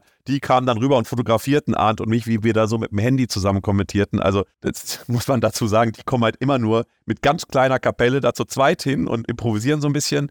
Die ARD schlägt da auf mit, keine Ahnung, 20, 30 Leuten und dann hatten die am Ende die Möglichkeit zu senden und wir nicht und das haben die natürlich ausgeschlachtet und ausgiebig äh, ausge ab, abgefeiert. Ja, verrückte Situation. Also ich glaube, das hat man auch nicht so oft. Ich habe es auch selber noch nie erlebt, dass das so passiert ist. Ja, wir hatten es vor zwei, drei Jahren schon mal in Östersund. Da ist irgendein Teil durchgeschmort und da musste ich auch durchs Telefon kommentieren und es war unterirdisch, die Tonqualität. Das lag äh, allerdings in dem Fall nicht dann da am, am Gastgeber, sondern da lief das Bild ganz normal. Aber wir mussten dann auch übers Telefon kommentieren und die Verbindung war gruselig. Es war kaum zu hören. Das ist auch noch nicht so lange her. Ich glaube, drei Jahre vielleicht oder zwei. Das war am Anfang in Österreich. Hier war es nicht unsere Schuld. Hier war es im Prinzip ja ein totaler Breakdown des Stadions und wir zahlen ja auch für Strom. Ne? Wir zahlen für alles, was wir da nutzen und das wurde eben einfach nicht geleistet. Dann wurden Aggregate angekarrt für die nächsten Tage, die stärker waren als die, die da für den ersten Tag vorgesehen waren. Wie war das für dich, dann mit ganz Biathlon Deutschland zu telefonieren?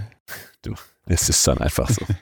Man denkt dann einfach gar nichts mehr, sondern versucht nur noch irgendwie zu funktionieren und zu reden, reden, reden. Sonst muss man ja auch mal ab und zu Pausen machen. Aber wenn man nicht weiß, ob die Leute überhaupt was sehen, haben wir einfach wie Radio alles, was da passiert ist, geschildert. Es ist dann auch total schwierig, den Überblick zu behalten, wenn man keinen Zeitenmonitor und keine Einblendungen mehr hat. Ne? Du siehst dann ja einfach nur noch aus dem Fenster, Athleten kommen, Athleten gehen. Es gibt keine Leinwand im Stadion, auf der man gucken kann, wie es gerade steht. Wir haben dann da immer mitgeschrieben, okay, Christiansen, null geschossen, okay, jetzt kommt er zum zweiten Schießen. Ja, der müsste ganz gut liegen, hat ja null geschossen, ist ein guter Läufer. Aber es ist natürlich alles reine Spekulation. Man weiß überhaupt nicht, wie es gerade steht. Das war so ein bisschen das Blödeste daran. Kann man sich gut vorstellen, glaube ich, äh, dass man da plötzlich in einem Umfeld war, was man so nicht kannte.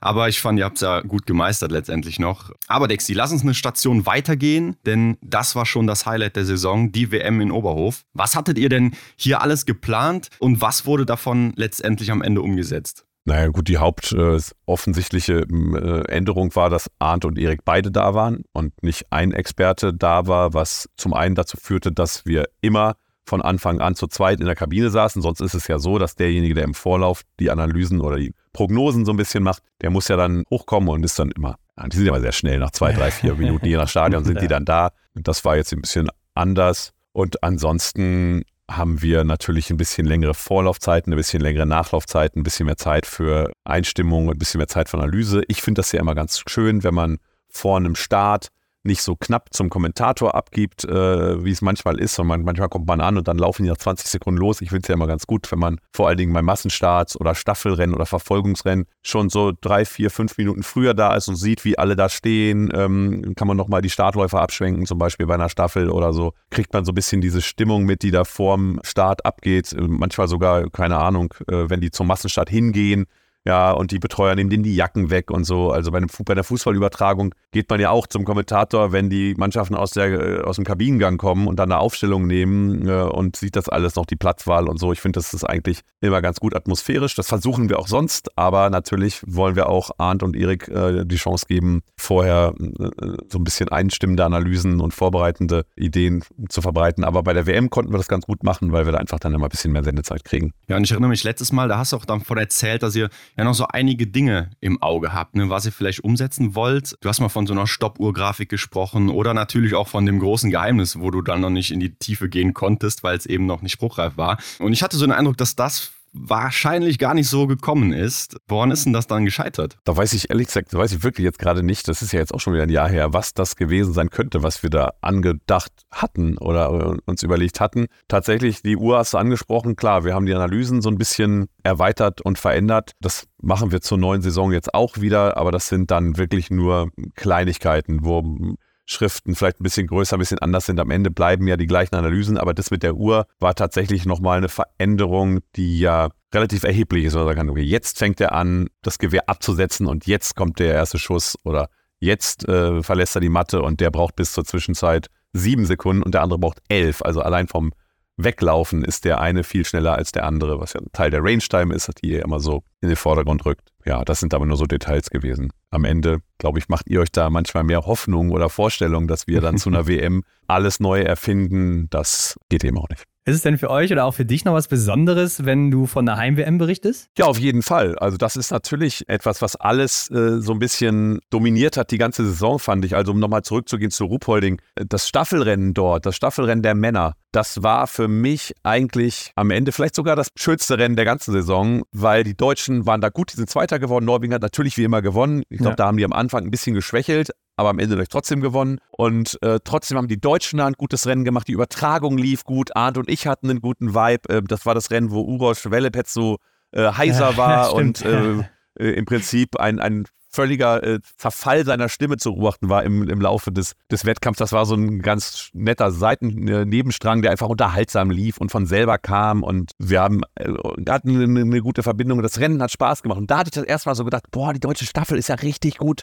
Äh, dieses Jahr ähm, und die sind konkurrenzfähig und das wird super äh, bei der WM in Oberhofen. Da hatte ich das erste Mal so dieses Jetzt geht es Richtung ähm, WM-Gefühl, so diese Vorfreude entwickelt darauf und das hat sich dann in der Zeit danach noch gesteigert. Wir haben ja auch so einen Film gemacht, äh, ein Kollege von mir, Jonas und ich, über Denis Hermann. Da waren wir dann nochmal nach Antolz mit ihr auf der Seiseralm, wo sie das letzte Mal trainiert hat alleine. Das machen wir sonst auch nicht. Und das waren alles so Dinge, da spitzte sich das alles so Richtung, Richtung WM zu. Und da hatte ich dann schon eine ganz gute Stimmung. Ich war dann erst zur zweiten Hälfte da. Die erste Hälfte hat das ZDF gemacht, dann die ersten Rennen zu Hause gesehen. Und dann hat sich das, muss man auch ehrlicherweise sagen, relativiert sich dann wieder ein bisschen, wenn es losgeht, weil dann ist es eben ein Rennen, haben wir, glaube ich, letztes Jahr auch schon mal drüber gesprochen. Am Ende ist ein Biathlon-Rennen ein Biathlon-Rennen und wenn ich eine JWM äh, im Stream kommentiere, habe ich genauso viel Bock darauf wie auf ein ähm, Olympia- ja. oder WM-Rennen. Dort hat man es natürlich gemerkt. Dann kommt man da wieder hin. Es ist alles rappelvoll. Es gibt abends die riesengroße Siegerehrung. Ähm, es gibt statt einem VIP-Zelt stehen einer vier VIP-Zelte, weil jeder Sponsor der DSV und alle haben noch ein, ein VIP-Zelt. Also drumherum ist viel mehr Aufregung und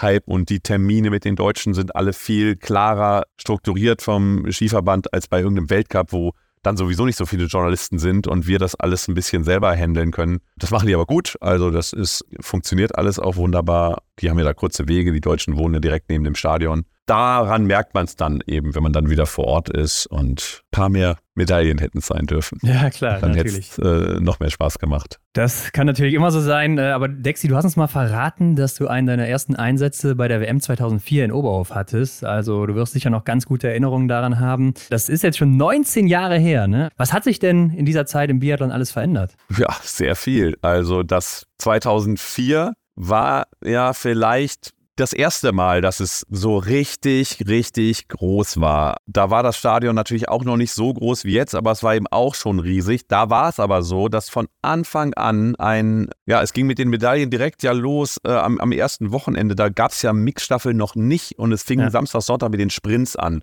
Und Rico Groß hat, glaube ich, direkt Silber gewonnen im Sprint und am Tag danach ist er Weltmeister in der Verfolgung geworden und Martina Glago hat, glaube ich, Bronze und Silber gewonnen oder so. Auf jeden Fall gab es vier Medaillen direkt am ersten Wochenende, unter anderem Gold von Rico Groß. Und dadurch war das dann nochmal irgendwie äh, explosiver, weil man das Gefühl hatte, hey, die können da ja richtig mitlaufen. Es gab dann ständig Medaillen in der Staffel Gold äh, für die Männer, in der Staffel Frauen, glaube ich, äh, Bronze. Ähm, Katrin Apel hat noch eine Medaille gewonnen. Ich vergesse jetzt wahrscheinlich noch welche. Ach so, nee, Frank Luck nicht, aber Frank Luck in der Staffel, aber sein letztes ja. Rennen ge gelaufen und so weiter. Und es war das erste Mal, dass es richtig groß war. 2002 bei Olympia waren die Deutschen sehr erfolgreich. Dann war 2003 meine erste WM in Hanti-Mansisk.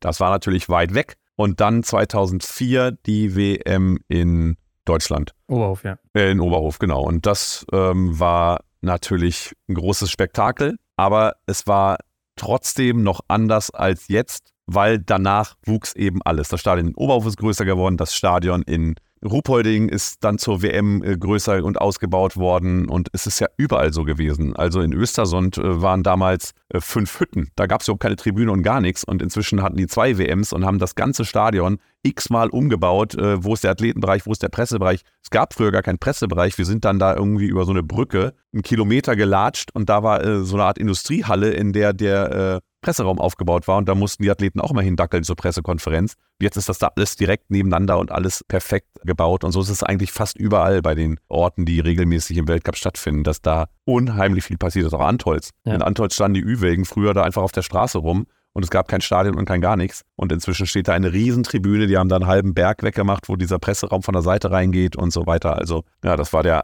eigentlich der Anfang, das war das erste richtig große neu gemachte Stadion und ähm, das hat sich inzwischen einfach unglaublich ähm, verändert und ausgeweitet auf ganz Europa oder Mittel- und Nordeuropa, sagen wir mal. Und wie ist das so backstage äh, hinter den Kulissen? Ist da auch mehr geworden oder war das schon immer auch damals schon viel? Nee, da, da ist es natürlich auch mehr geworden durch ähm, Social Media und Streams und Podcaster und so weiter. Da werden einfach natürlich jetzt unfassbar viel mehr Menschen akkreditiert im Unterschied zu früher. Äh, wir haben gerade darüber geredet, über die Presserunden, die ähm, der DSV anbietet bei der WM.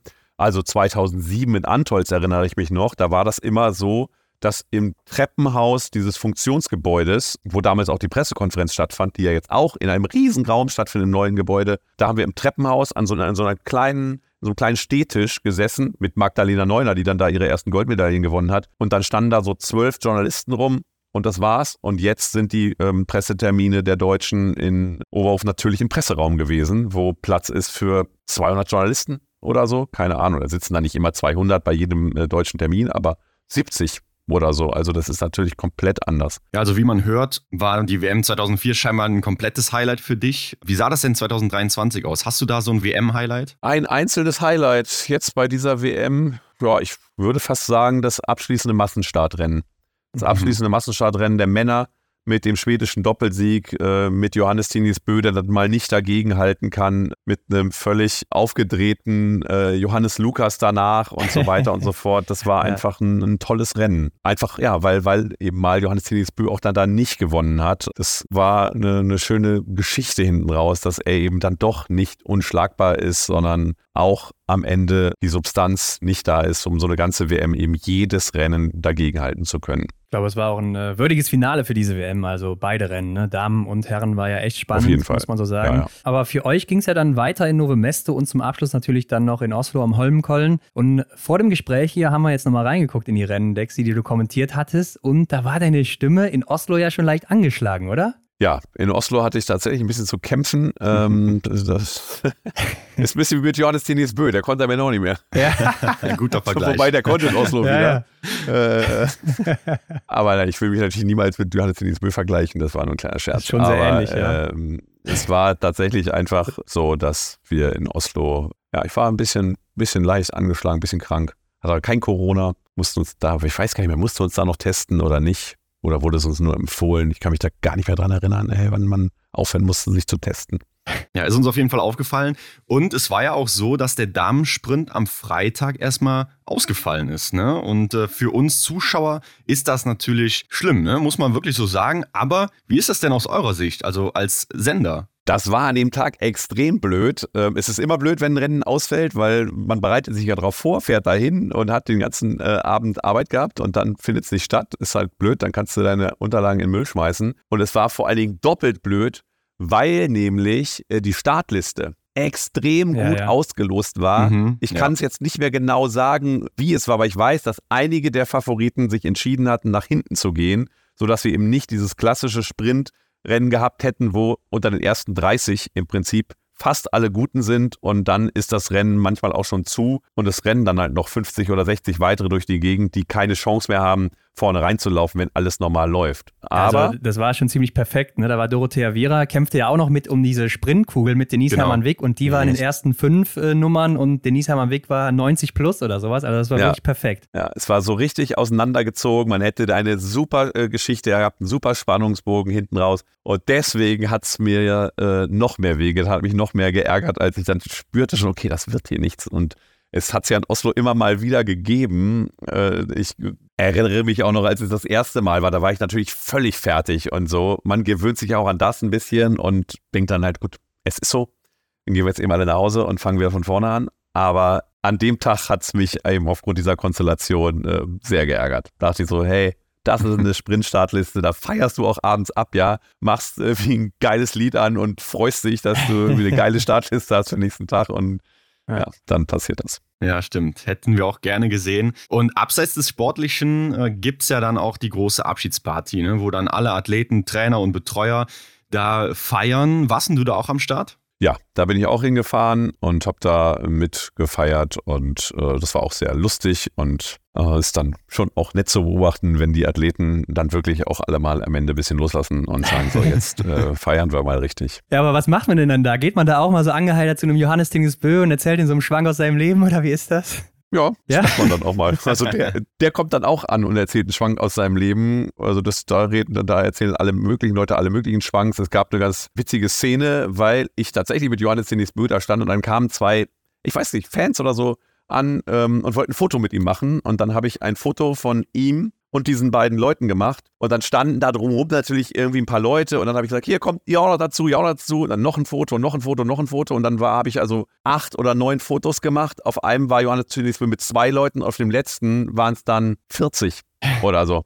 Und dazwischen wuchs es eben immer weiter an. Ja, das war ähm, ganz lustig. Und du warst nicht mhm. drauf. Ich habe den letzten habe ich mich dann umgedreht, habe also. mich als Selfie sozusagen mit in den Vordergrund genommen. okay, okay. Ja, das war das letzte Bild. Aber ist doch schon verrückt, wenn man dann so ein Talent oder so ein Superstar auch dann plötzlich mal ja so nahbar einfach bei sich hat, oder? Also so stelle ich es mir zumindest vor, dass man dann denkt so, ey, der ist auch einfach ein ganz normaler Mensch, oder? Ja, wir haben naja, dadurch, dass wir ja beim Training sind oder nach Pressekonferenzen da nochmal stehen oder wir sind ja die ganze Zeit mit denen unterwegs und ähm, das ist ja auch das Erfreuliche beim Biathlon, dass man mit den Superstars, und das sind ja Superstars, auch so ganz normal sich unterhalten kann und je nachdem, wie die gerade drauf sind, ob da gerade Kinder kurz davor geboren worden sind, das ist immer ein Thema, wo alle immer sehr äh, gerne auch drüber reden. Jeder redet gerne über seine Kinder, dann holen die dann auch schnell ihre Handys raus und zeigen ihre Kinderfotos und so und dann redet man auch mal über dies und das, aber in, der erst, in erster Linie natürlich über Biathlon. Deswegen ist das jetzt für uns jetzt nicht so was Besonderes. Was Besonderes ist natürlich, dass die dann auch mal ein bisschen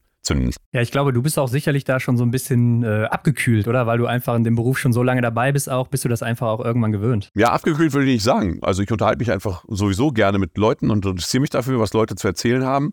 Da ähm, muss ich es ja beruflich ähm, bedingt, weil ich ja einfach mich vorher ein bisschen informieren muss, was hm, so los ist bei den Leuten. Aber wenn man sich gerne mit Leuten unterhält, dann ähm, ist das sicherlich nicht hinderlich, sondern äh, förderlich, weil dann ist es zwar Arbeit, aber es kommt einem nicht so vor. Also ich meine auch eher so dieses, ähm, ich denke mal, als du vielleicht jünger warst, warst du auch noch sehr angespannt, wenn du mal so Stars getroffen hast. Und wenn du jetzt älter bist, dann ist es wahrscheinlich Normalität für dich, oder? Ja, also ich habe trotzdem immer noch großen Respekt und äh, will mich auch zum Beispiel da nicht so richtig ranwanzen, sondern äh, lass dann auch den Athleten immer irgendwie ihren Raum und will da jetzt nicht versuchen, irgendwelche äh, Freundschaften zu ähm, ja. anzugehen oder so. dass das dafür äh, habe ich dann, äh, dann einfach trotzdem noch eine Distanz und so weiter. Was vielleicht ein bisschen anders ist, ist, dass jetzt ja die immer ankommen und dann bin ich schon da und dann werden die langsam aber sicher zu Stars. Bei manchen geht es schnell, äh, bei ja. manchen dauert es ein paar Jahre. Und als ich 2004 äh, bei der WM war oder als ich 2001 neu war, da war natürlich Ula einer Björndal, Rico Groß oder Frank Luck oder Sven Fischer. Die kannte ich natürlich alle aus dem Fernsehen vorher. Und ähm, Natürlich hatte sich so ein bisschen in den Jahren davor schon angedeutet, dass ich äh, als Sportreporter ähm, arbeiten möchte, aber dass ich dann da mal beim Biathlon-Weltcup landen würde, war nicht absehbar. Und das war dann schon irgendwie was sehr Besonderes am Anfang zumindest, dass man dann da eben Leute trifft und interviewt, die man vorher nur aus dem Fernsehen kannte. Ja. Das ist jetzt natürlich meistens anders. Jetzt kommen eben irgendwelche jungen 17-Jährigen dahin und dann lernt man die mal irgendwann kennen. Und meistens spricht man, spreche ich die dann irgendwie beim Training und sage, hallo, ich bin der Kommentator von, aha, mh, ja, wo kommst du denn her und wie hast, bist du zum Biathlon gekommen? Da hat man mal so ein erstes Gespräch gehabt und ganz viele von denen tauchen ja auch nur ein, zweimal auf und sind dann nie wieder da, aber manche mhm. wachsen dann, aber für die bin ich ja dann irgendwie schon immer da gewesen und ja. ich glaube, es wissen auch nicht alle äh, genau, wer ich bin. Die wissen nur, dass es irgendwie einer von den deutschen Reportern und der fragt immer mal nach, was so los ist und dann sind die eben auch einfach höflich und freundlich und erzählen, was gerade los ist und wissen aber auch nicht genau, wo kommt das jetzt eigentlich. Schreibt er jetzt einen Artikel über mich oder setzt er sich jetzt dahin und redet im Fernsehen darüber? Das Wissen, glaube ich, gar nicht alle unbedingt, aber müssen sie auch nicht. Ja, und mit unserem Rückblick hier auf die letzte Saison können wir auch festhalten, dass es so, ja, die erste normale Saison war nach Covid. Da haben wir uns mal gefragt, wie hatten sich das bei dir bemerkbar gemacht? Also, es war bei mir so, wie es, ich weiß gar nicht, es geht ja allen Menschen jetzt vielleicht so ein bisschen so, das ging doch relativ schnell, dass sich das alles wieder normal anfühlte. Ich kann mir jetzt, ich habe ja eben auch gesagt, ich weiß gar nicht mehr, mussten wir uns da noch testen oder nicht. Das ging auf einmal wieder relativ schnell äh, zurück zur Normalität, als Covid anfing, gab es ja auch äh, dann Zeitungsartikel, werden wir uns jemals wieder richtig die Hand geben? Ne? Wie verändert sich das alles? Und ich finde, im normalen Alltag jetzt spielt das ja überhaupt keine Rolle mehr. Ganz selten sieht man mal Menschen mit Maske. Finde ich jetzt aber auch nicht irgendwie ungewöhnlich, äh, sondern das ist eben so. Das gibt es ja in anderen Ländern, in Asien sowieso verbreitet und in vielen anderen Ländern gelegentlich mal. Wenn man ein bisschen unterwegs ist auf der Welt, dann sieht man das ja auch sonst. Und ansonsten, was geblieben sind, sind Plexiglaswände bei Kassierern. Ja. So, ne? Aber ähm, viel mehr fällt mir jetzt nicht ein. Bei uns stehen unten am Empfang im Sender, steht noch so ein kleines Körbchen mit äh, Corona-Tests wo man sich testen kann, aber man muss es auch nicht mehr, wenn man ähm, Symptome hat. Und so normal, wie das jetzt alles wieder ist, so war das beim Biathlon auch. Irgendwie äh, ist es eher andersrum, dieses, diese Geisterrennen, kann ich mir gar nicht mehr vorstellen, dass das so war. Wenn ich jetzt ein Rennen im Archiv angucke und es ist ein Geisterrennen, finde ich das viel unnormaler als äh, jedes Rennen mit Zuschauern, obwohl das ja zwei Jahre irgendwie mehr oder weniger normal war. Ja, ich kann mich da, äh, das kommt mir vor wie ein Traum. Ja, ja. Wie ein Albtraum vielleicht. Ja, okay.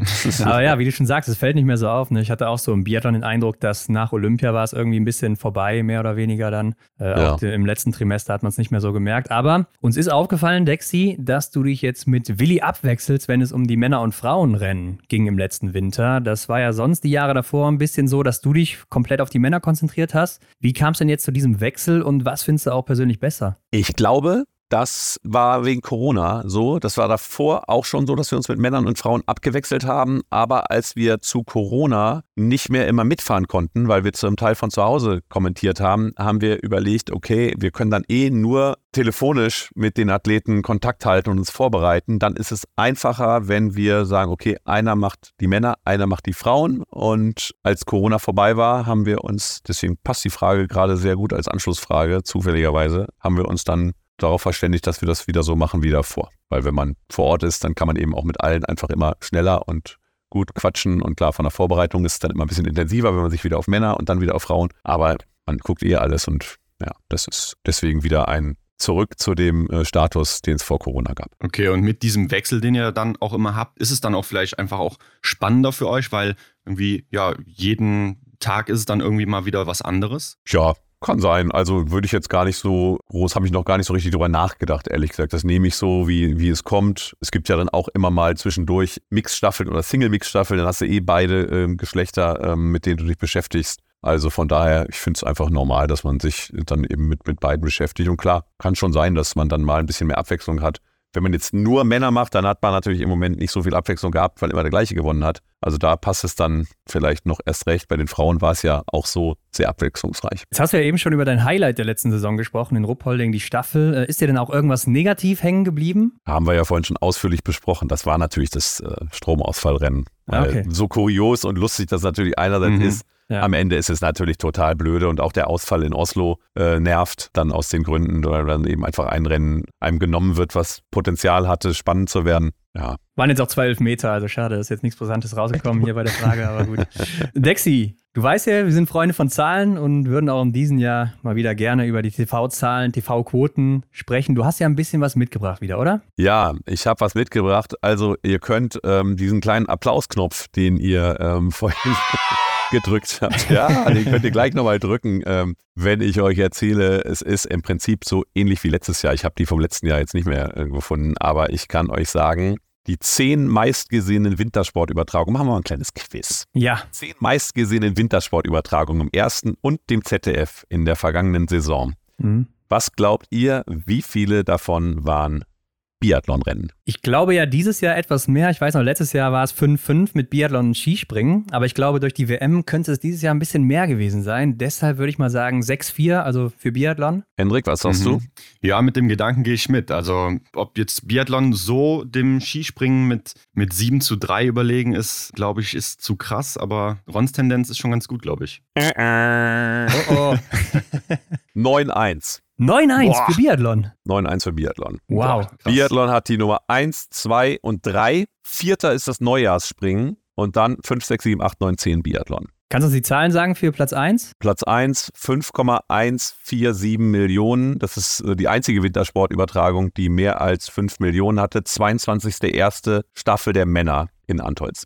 Ach, Wahnsinn, noch nicht mal die WM. Ja, nee, es ist noch nicht mal die WM. Das ist manchmal aber auch ein bisschen Zufall und so, ob ja. äh, das Gegenprogramm gut ist, ob das Wetter schlecht ist und so weiter und so fort. Es ist tatsächlich nicht mal die WM. Und dann gibt es auf Platz zwei den Massenstart der Frauen von der WM. Mhm. Auf Platz drei den Massenstart der Frauen äh, vom 15. Januar müsste das sein. Ist das dann Ruppolding? Wahrscheinlich, ne? Ja, muss ja. sein, ja. Ja, ist Ruppolding. Dann kommt die Vierschanzentour, die Neujahrsspringen hat 4,6 Millionen. Dann kommen die Verfolgungen, beide Verfolgungsrennen bei der WM mit 4,6 und 4,5 Millionen. Dann kommt die Frauenstaffel bei der WM mit 4,5 Millionen. Der Massenstart der WM mit 4,3 Millionen. Die Staffel aus Ruhpolding der Frauen mit 4,3 Millionen und die Staffel aus Antolz der Frauen mit 4,3 Millionen. Ja, Wahnsinn. Also Staffelrennen sind da hoch vertreten. Das ist ganz interessant, weil wir letztes Jahr so unter den Kommentatoren äh, mit dem norwegischen Kommentator äh, und auch Didi Wolf von den Österreichern ein bisschen gesprochen, dass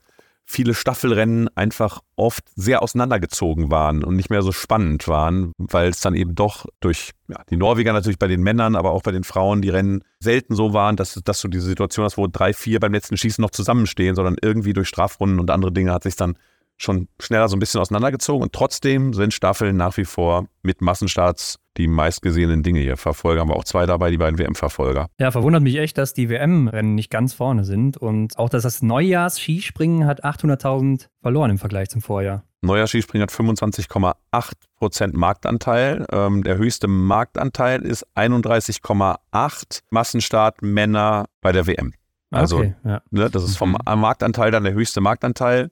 Das heißt, jeder Dritte, der Fernsehen geguckt hat, in dem Moment äh, hat Biathlon geguckt. Ja, das ist Wahnsinn, ja. Aber es sind dann eben nur 4,3 Millionen, weil an dem Tag aus irgendwelchen Gründen eben einfach gerade weniger Leute Fernsehen geschaut haben. Vielleicht, weil da Ferien waren oder weil das Wetter oder was das auch Wetter immer. Das Wetter gut war oder so. Das sind dann so Faktoren. Deswegen ist der Marktanteil ja. ja häufig aussagekräftiger und für uns interessanter. Für Sponsoren ist immer die Zuschauerzahl, die absolute Zahl interessanter. Also wenn wir jetzt zum Beispiel in der kommenden Saison aus Soldier Hollow senden, abends um 20.15 Uhr am Samstag, werden wir keinen hohen Marktanteil haben, weil am Samstagabend natürlich das Programm kracht ohne Ende. Ne? Da laufen mhm. dann irgendwelche äh, Unterhaltungsshows, äh, ZDF Pro 7. Mhm. Klar, der Marktanteil wird geringer sein, aber die Zuschauerzahl wird höher sein. Ja, ja, ja. Ne? Da werden wir auf jeden Fall eine sehr hohe Zuschauerzahl haben und dann ist es den Sponsoren egal. Ne? Die sagen, Marktanteile verkaufen keine Autos. Ja, ähm, die wollen äh, viele Zuschauer haben und nicht einen hohen Marktanteil. Da wird dann eben, da gucken eben einfach viele Leute Fernsehen am Samstagabend. Und dann bleiben bei kleinen Marktanteilen auch für uns eben noch viele Zuschauer übrig. Ja, ich weiß auch noch, in der zweiten WM-Woche ist im Rheinland auch jetzt Karneval gewesen. Könnte auch ein Fall sein, dass viele Leute dann nicht mehr zu Hause sind, zum Beispiel. Ja, ja das wisst ihr besser als ich. Du lachst, da muss ich als Berliner natürlich drüber lachen, aber ich weiß, wie ihr seid wenn Karneval ist, so, da brauchst du beim WDR nicht anzurufen, da kannst du mit denen nichts besprechen. Ja, also da äh, geht hier in jedem Dorf geht ja ein Karnevalszug an, an ja. jedem Wochenende oder an jedem Tag einfach in dieser Zeit. Aber wie ist denn so der Gesamtmarktanteil? Hast du das auch? Vom Biathlon? Ich gucke mal hier durch diese ganzen Charts. Es gibt hier relativ viel. Also ich kann mal zur Entwicklung was insgesamt sagen. Entwicklung der Reichweiten und Marktanteile im ersten seit 2010, 11. Da ist es so, dass die Marktanteile trotz leicht sinkender Zuschauerzahlen stabil bleiben.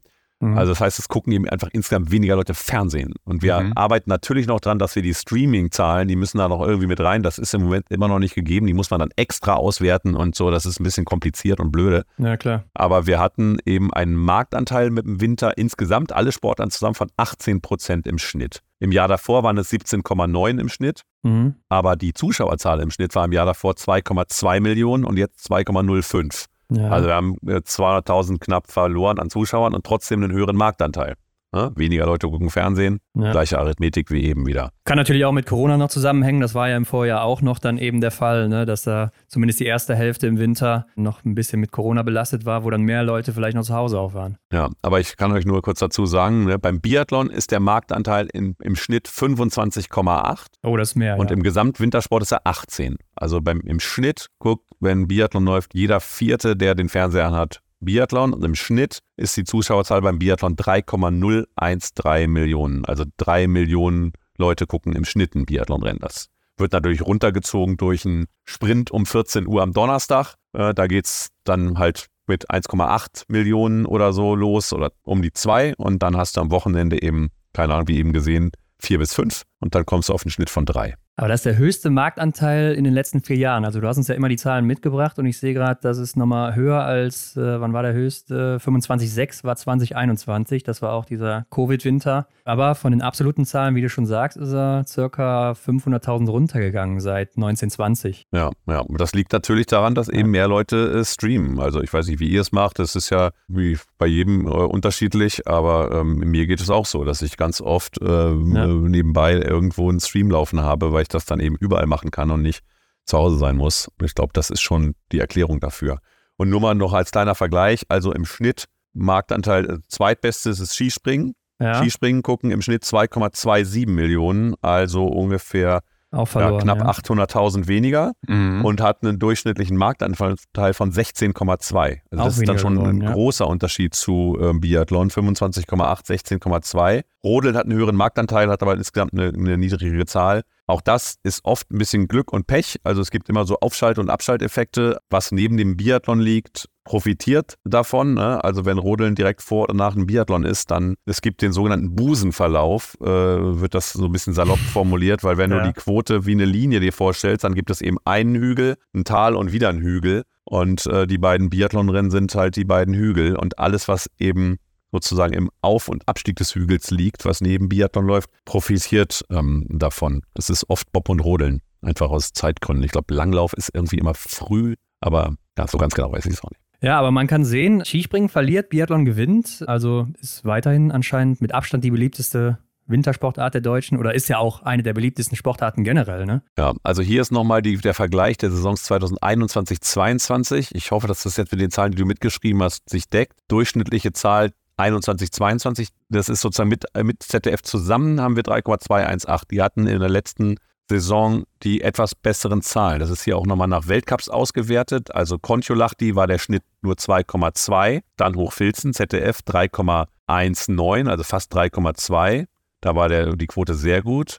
Auf der Pokljuka war sie sehr gut in Antolz vor allen Dingen. In Antolz war die Quote insgesamt höher als in Oberhof. Da hatten die im Schnitt 3,941 und in Oberhof war der Schnitt 3,916. Das liegt natürlich an den Einzelrennen in der Woche äh, und auch die Single-Mix-Staffel, die ist so kurz und in der Woche, damit kriegst du keine großen Quoten. Und deswegen hat das ZDF äh, mit Antolz sogar eine höhere durchschnittliche Zuschauerzahl erreicht als in, in Oberhof mit 3,9 4 im Schnitt und bei der WM 3,91 im Schnitt. Aber insgesamt hast du jetzt 3,22 gesagt für die vergangene Saison. Für AD und ZDF zusammen ist dann 3,2. 1,8. Ja, dann ist es sogar ein bisschen gewachsen im Vergleich zum Vorjahr. Nicht viel, aber ein bisschen. Aber wir hatten ja auch mal über diesen Abfall im letzten Trimester gesprochen. Ja, gibt es wieder. Es ist tatsächlich so nach der WM mit 3,9, Novim Miesto 3,1 im Schnitt, Östersund 2,9 im Schnitt und Oslo 2,8. Ja, das geht auch da wieder runter.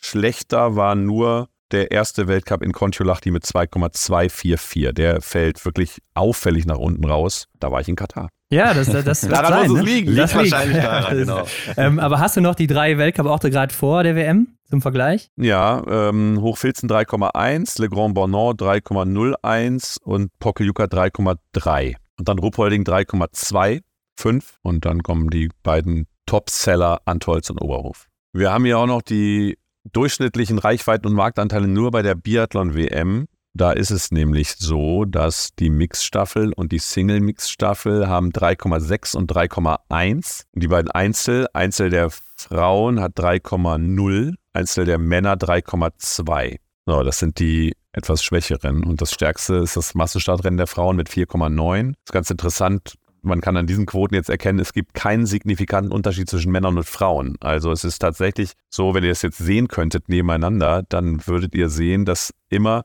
der Sprint ist auf einem hohen Niveau, Verfolger ein bisschen mehr, ja. Einzel deutlich weniger, Massenstart am meisten, Staffel wieder ein bisschen weniger als Massenstart. Und es ist bei Männern und Frauen läuft diese Kurve sozusagen genau gleich. Auch wenn die Zahlen sich dann minimal unterscheiden, ne, mit äh, Einzel der Frauen hat 200.000 weniger als Einzel der Männer. Dafür hat aber äh, Massenstart der Frauen 500.000 mehr als Massenstart der, der Männer. Also das ist dann immer auch wieder so ein bisschen Zufall und Pech, dass die eine ein bisschen mehr hat als die andere Disziplin. Aber im Prinzip gibt es keinen Unterschied zwischen Männern und Frauen. Ja, aber ist natürlich für uns wieder schön zu sehen, dass Biathlon weiter so die Macht im Wintersport ist oder generell halt eine sehr starke Sportart. Und ja, im letzten Trimester sagst du, ist ein kleiner Abfall, ne? aber es ist ja immer noch Wahnsinn mit äh, mindestens 2,8 Millionen im Schnitt. Also das ist ja noch mehr als Skispringen insgesamt im Schnitt hat. Von daher doch echt sehr, sehr krass. Aber lass uns mal nach vorne blicken, Dexy. Du wolltest ja eben schon mal auf diese Neuerungen bei euch eingehen. Ne? Was kommt denn jetzt im kommenden Winter auf uns zu bei der AD? Im Prinzip das gleiche wie immer. Biathlonrennen äh, und äh, Arndt Pfeiffer und Erik Lesser. Die teilen sich das auch diesmal wieder auf äh, und werden nicht zu zweit irgendwo auffahren. Wobei bei der WM wahrscheinlich wieder zu zweit. Weiß ich ehrlich gesagt noch gar nicht. Wir haben ähm, an den Analysen ein bisschen im Detail gefeilt und wir überlegen gerade und prüfen das gerade und ich hoffe, dass es klappt ähm, dass wir die Analysen, wenn wir mal wenig Nachlauf haben, im Stream noch ein bisschen weiterlaufen lassen können. Weil wir die Technik eh da haben und wir haben Arndt oder Erik da stehen. Und äh, wir müssen ja während des Rennens im äh, Background immer mehrere Analysen vorbereiten, weil wir auch am Ende noch nicht wissen. Und wenn wir nach dem vierten Schießen erst anfangen, dann schafft man es einfach zeitlich nicht mehr. Wer ist am Ende erster, zweiter, bei wem ist ein Vergleich spannend? Man kann natürlich grundsätzlich sagen, okay, wir wollen heute einfach mal vergleichen, wie ist Benny Doll im Vergleich zu Johannes Tinius Bö gelaufen. Ja. Und dann kann man das natürlich grundsätzlich vorbereiten. Wenn dann aber beide irgendwie gar keine Rolle spielen sollten in dem Rennen, dann ist es vielleicht auch ein bisschen doof. Und dann muss man dem reagieren und sagen, nee, jetzt ist aber Vettel Christiansen Erster und Roman Rees Dritter, jetzt vergleichen wir die beiden miteinander. Und da bereitet man eben mehr Analysen vor, als wir am Ende tatsächlich auf den Sender bringen. Ne? manchmal haben, schaffen wir eine, manchmal schaffen wir vier oder fünf und äh, in der Regel, keine Ahnung, wahrscheinlich im Schnitt drei. Könnte man auch mal auswerten. Und um eben nicht so viel wegschmeißen zu müssen, haben wir uns überlegt, dass wir vielleicht es so machen, dass wir äh, gelegentlich sagen, okay, wir haben jetzt keine Zeit für eine Großanalyse, ahnt deine erste Einschätzung, ja, so und so und so und so und so. Vielen Dank. Jetzt geben wir ab zum Rodeln und auf sportschau.de äh, werden wir aber das Rennen jetzt noch ein bisschen länger nachbesprechen und äh, auch Interviews führen. Und dann machen wir einfach unseren Nachlauf so weiter, wie wir das sonst im Fernsehen bei einer WM oder so im Idealfall machen, dass wir eben analysieren, dass wir die vielleicht einen Athleten dazuholen oder einen Athleten unter einer Mixzone noch interviewen und so weiter, dass das dann eben direkt weiterläuft. Und ähm, das ist, das gibt aber auch da natürlich, das hängt dann an Arbeitszeiten, an Leitungszeiten, das kostet eben alles immer Geld, was man länger macht. Und das müssen wir so ein bisschen prüfen und versuchen das aber zumindest gelegentlich zu machen, wenn es sich anbietet. Aber lädt man mit dem Plan nicht die Leute automatisch dazu ein, eher im Stream einzuschalten, als am Fernsehen zu bleiben? Weil wenn ich mir jetzt vorstelle, ich gucke am Fernsehen und weiß dann, da kommt danach nochmal was hinterher, das, was mich interessiert, dann ähm, könnte ich doch meinen, ja, vielleicht verpasse ich dann schon die ersten Minuten, weil ich erstmal den Stream dann auch anmachen muss. Mittelfristig kann das vielleicht sein. Aber das wäre dann auch nicht so schlimm, weil ich glaube, wir werden auch irgendwie dahin kommen, dass wir die Streamzahlen äh, schneller und besser erfassen können. Das ist ja auch für uns erheblich. Wir können das auch erfassen, aber es wird eben noch nicht so ausgewertet wie das, was ich euch jetzt hier erzählt habe. Aber ich glaube, insgesamt sind die Zuschauer, also wenn ich jetzt von mir selber ausgehe, doch eher eine ein bisschen träge Masse und machen erstmal gewohnheitsmäßig das weiter, was sie immer gemacht haben. Und wenn sie dann merken, oh, es ist jetzt jedes Mal so, dass wir danach äh, eine lange Analyse online kriegen, dann kann ich ja gleich online gucken, dann wird das mittelfristig so kommen, aber kommt es vielleicht eh, wenn mehr Leute zu Hause Smart TVs haben und so weiter, dann, dann ändert sich das äh, eh alles nochmal. Da ist, glaube ich, so viel Dynamik drin. Das wäre jetzt für mich kein äh, Grund, es nicht zu tun, weil ich glaube, wir bieten damit einfach den Leuten was. Und ich glaube auch, man muss erst mal gucken, wie viele Leute das überhaupt brauchen. Mhm. Wir sehen ja auch an den Einschaltquoten, wenn wir Minutenverläufe anschauen, dass mit dem Ende des Übertragens die Quote schon einen Knick macht. Das ist immer messbar, solange wir Sport zeigen, gucken die Leute zu. Indem wir die Analysen beginnen, gucken weniger Leute zu. Dann gucken auch noch viele Leute zu, aber es wird sofort weniger. Das ist auch beim Fußball so. Ja, ja, beim klar. Fußballspiel so, Abpfiff, dann schalten die Leute um. Und dann machen wir dann noch Interviews und Analysen und so weiter und so fort. Das gucken sich jemand auch noch mehr Leute an als danach vielleicht Lanz oder was dann kommt, aber ähm, ja. eben nicht mehr so viele. Deswegen muss man mal sehen, wie viele Leute überhaupt auf eine lange Analyse warten. Ihr schon, aber ähm, vielleicht auch nicht alle. Du hast ja eben auch schon angerissen, ne? es wird in diesem Jahr so sein, dass Übertragungen aus den USA und Kanada stattfinden. Wie wird denn das bei euch gehandelt jetzt? Das wird ähm, wahrscheinlich genauso gehandelt wie eine normale Übertragung. Wir haben natürlich jetzt gelernt über Corona, dass man auch remote äh, produzieren kann, dass man nicht überall hin muss. Und das ist natürlich auch eine Diskussion. Wie viel Geld spart man, wenn man da nicht hinfährt? Es ist aber weniger, als man denkt, weil man eben teure Leitungen dann stattdessen hat, Glasfaserleitungen und solche Sachen. Und es ist vor allen Dingen so, dass das eben Primetime-Sendungen sind. Und wir haben, glaube ich, an dem Samstag sogar zwei Rennen hintereinander aus äh, Soldier Hollow. Und da müssen wir ganz viel Strecke machen. Und das ist natürlich ähm, dann besser, wenn du einen Experten, einen Moderator, Kommentatoren, einfach Menschen dort vor Ort hast, wo du von, äh, von vor Ort Programm machen kannst am Samstagabend gegen starkes Gegenprogramm. Und deswegen machen wir das wahrscheinlich, das ist aber auch noch nicht endgültig entschieden, aber wahrscheinlich werden wir das so machen wie einen normalen Weltcup in, in Östersund. Und ich bin gespannt, weil wir gerade davon gesprochen haben, Abfall letztes Trimester, ob das zumindest für die Quoten gut ist, aus Canmore und Soldier Hollow zu einfach sehr attraktiven Sendezeiten zu, zu senden. Für den Marktanteil wird es nicht so gut sein, aber für die absolute Zahl. Werden wir nächstes Jahr wissen. Ja, ja genau. Werden wir genau. nächstes Jahr wissen, genau. aber gibt es dann trotzdem diesen Wechsel zwischen ARD und ZDF? Ja, den gibt es trotzdem. Auch das ist natürlich äh, in diesen Quoten begründet die eben so stark sind, wie sie sind. Da würde niemand etwas abgeben können. Und das ist ja auch ein Gesamtgeflecht. Also es gibt ja immer ARD-Wochenenden und ZDF-Wochenenden. Ähm, das heißt, da hängt ja, wir könnten jetzt sagen, okay, wir machen jetzt zwei Biathlon-Wochen da hintereinander und ihr da, aber ähm, da hängen ja alle anderen Sportarten mit drin. Das ist ja auch, es gibt ja im Sommer jetzt Kalendermeetings, wo äh, Startzeiten aufeinander abgestimmt werden und dann sagen die Deutschen, wir wollen aber die Biathlon-Rennen zu guten äh, Uhrzeiten haben. Die Skandinavier haben erstmal ein primäres Interesse an, an Langlauf und die Schweizer und Österreicher äh, schielen auf die alpinen Wettkämpfe und das muss dann ja alles so miteinander in Einklang gebracht werden, dass alle Interessen äh, miteinander in Einklang gebracht werden. Ne? Da gibt es die Verbände, da gibt es die Fernsehsender, die unterschiedlichen Länder. Es gibt Sponsoren, die natürlich auch Interessen haben. Also das äh, ist auch immer eine große Puzzlearbeit. Ja, ich glaube, aus Sparmaßnahmen-Sicht äh, hätte es ja eher Sinn gemacht, wenn man beides äh, zusammen überträgt. Aber ich glaube, das ist ja auch so ein bisschen dieser Überschnitt, dass äh, eine Woche ZDF macht, eine Woche ARD mit dem Sport immer, ne? Genau. Aber es ist ja auch das erste Mal jetzt, dass da ein Weltcup-Finale stattfindet, oder? Also ich kann mich nicht erinnern, dass da mal ein Finale wirklich zum Abschluss stattfand. Nee, also ich würde jetzt nicht die Hand dafür ins Feuer legen, aber ich würde auch sagen, es war natürlich klassisch immer in Oslo, in Khanty-Mansisk. Das war so, bevor äh, die Russen eben nicht mehr äh, Thema waren, waren so die beiden klassischen ähm, Finalorte. Und dass es jetzt in Kenmore ist, ist schon sehr ungewöhnlich. Und ich weiß auch von Athleten, die sehen das sehr unterschiedlich. Äh, manche finden es gut, weil sie sagen, ach komm, dann haben wir da hinten raus nicht so viel Wirbel und ein bisschen Ruhe. Manche bedauern das, weil sie natürlich sagen, hey, äh, Finale in Oslo, Zuschauer und so. Ich meine, wir kennen die Bilder, wie die dann da vor der Tribüne langlaufen und nochmal nach äh, links aus Athletensicht winken zu den Zuschauern und dann da abgefeiert werden und die ganzen Kugeln werden übergeben und der König ist da und äh, ein paar tausend Leute. Das ist natürlich schon dann ein Festival, richtig. Das wird da anders sein. Ne? In Kenmore war ich schon mal, war es sehr kalt, ist auch ein Rennen ausgefallen. Stimmt, mhm. ja. Das ist dann auch doppelt bitter, wenn du fliegst darüber, hast du zwei, zwei Tage Rennen, weil es an dem einen Tag zu kalt war. Aber das wird anders. Das wird auf jeden Fall anders. Ich finde es ein bisschen schade, weil ich finde, diese Stimmung mit vielen Zuschauern äh, dann eben so eine Saison zu beschließen, ja. irgendwie ähm, einfach was Tolles. Es ist was Besonderes. Und der Rahmen, auch wenn sich die äh, Gastgeber dann kämen und total Mühe geben oder so, aber da gibt es eben nicht genug Leute, die sich dafür wirklich interessieren ähm, oder das wirklich verstehen, was da passiert. Da ist eine mini kleine Tribüne und ähm, ja, es gibt keine richtigen Kommentatorenkabinen. Da wird so eine Art Telefonzelle mir aufgebaut auf so einer kleinen Erhöhung. Es war letztes Mal saukalt. Die stellen da so Heizlüfter rein, aber ich saß da mit kompletter Montur, mit Mütze und allem. Kommentierst du da dann ab? Das ist alles nicht so, das zündet nicht so richtig. Ja, klar.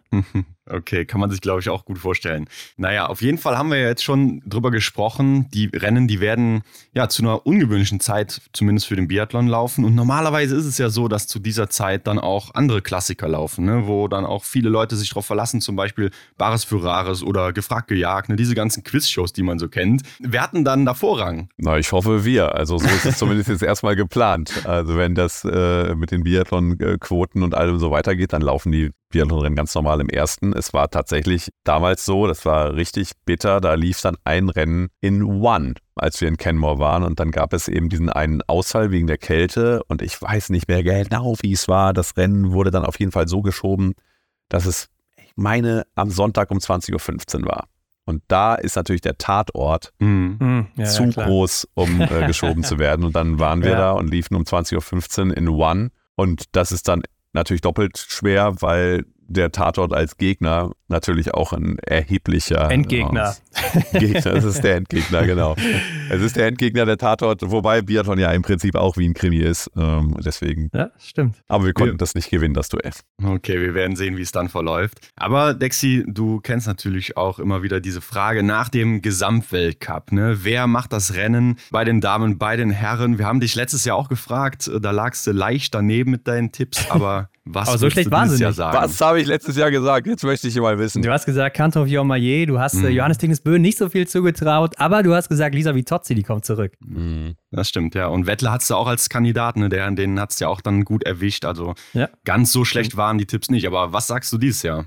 Ah, Leute, Leute, Leute, jetzt kommt ihr mit so einer Nummer. Ey, ja, Vettle, ich würde wieder auf äh, Vettle gehen. Einfach, also ich mag Abwechslung, ich mag Vettle, ich würde nochmal auf ihn setzen. Aber du meinst Gesamtweltcup-Sieg auch? Ja, warum denn nicht? Ja, ich glaube, da ist ein anderer, der. Oder Stöhler. Vielleicht Stöhler? Ja. Ihr seid so Stöhler-Fans, das weiß ich. Ihr seid so kleine Stöhler-Holm-Lagereit-Fanboys. Ja, ja, ist aber auch ein äh, klasse Athlet, ne? kann man nicht anders sagen. Ja, absolut. Ist ein klasse Athlet, ist ein guter Typ, alles, alles richtig. Nee, aber ich glaube, der Titel, der geht an den anderen aus Norwegen. Ja, wir können natürlich immer Johannes Tinius Bö sagen. So wie man sagt, wer deutscher Meister, kann ich auch immer Bayern München sagen. Ja. Das ist dann einfach die billige 1,01-Quote. Aber ich riskiere eben mal und setze auf eine 1,6 Quote. Ist jetzt auch nicht der große Außenseiter-Tipp, aber. Was glaubst du denn, äh, was macht der DSV?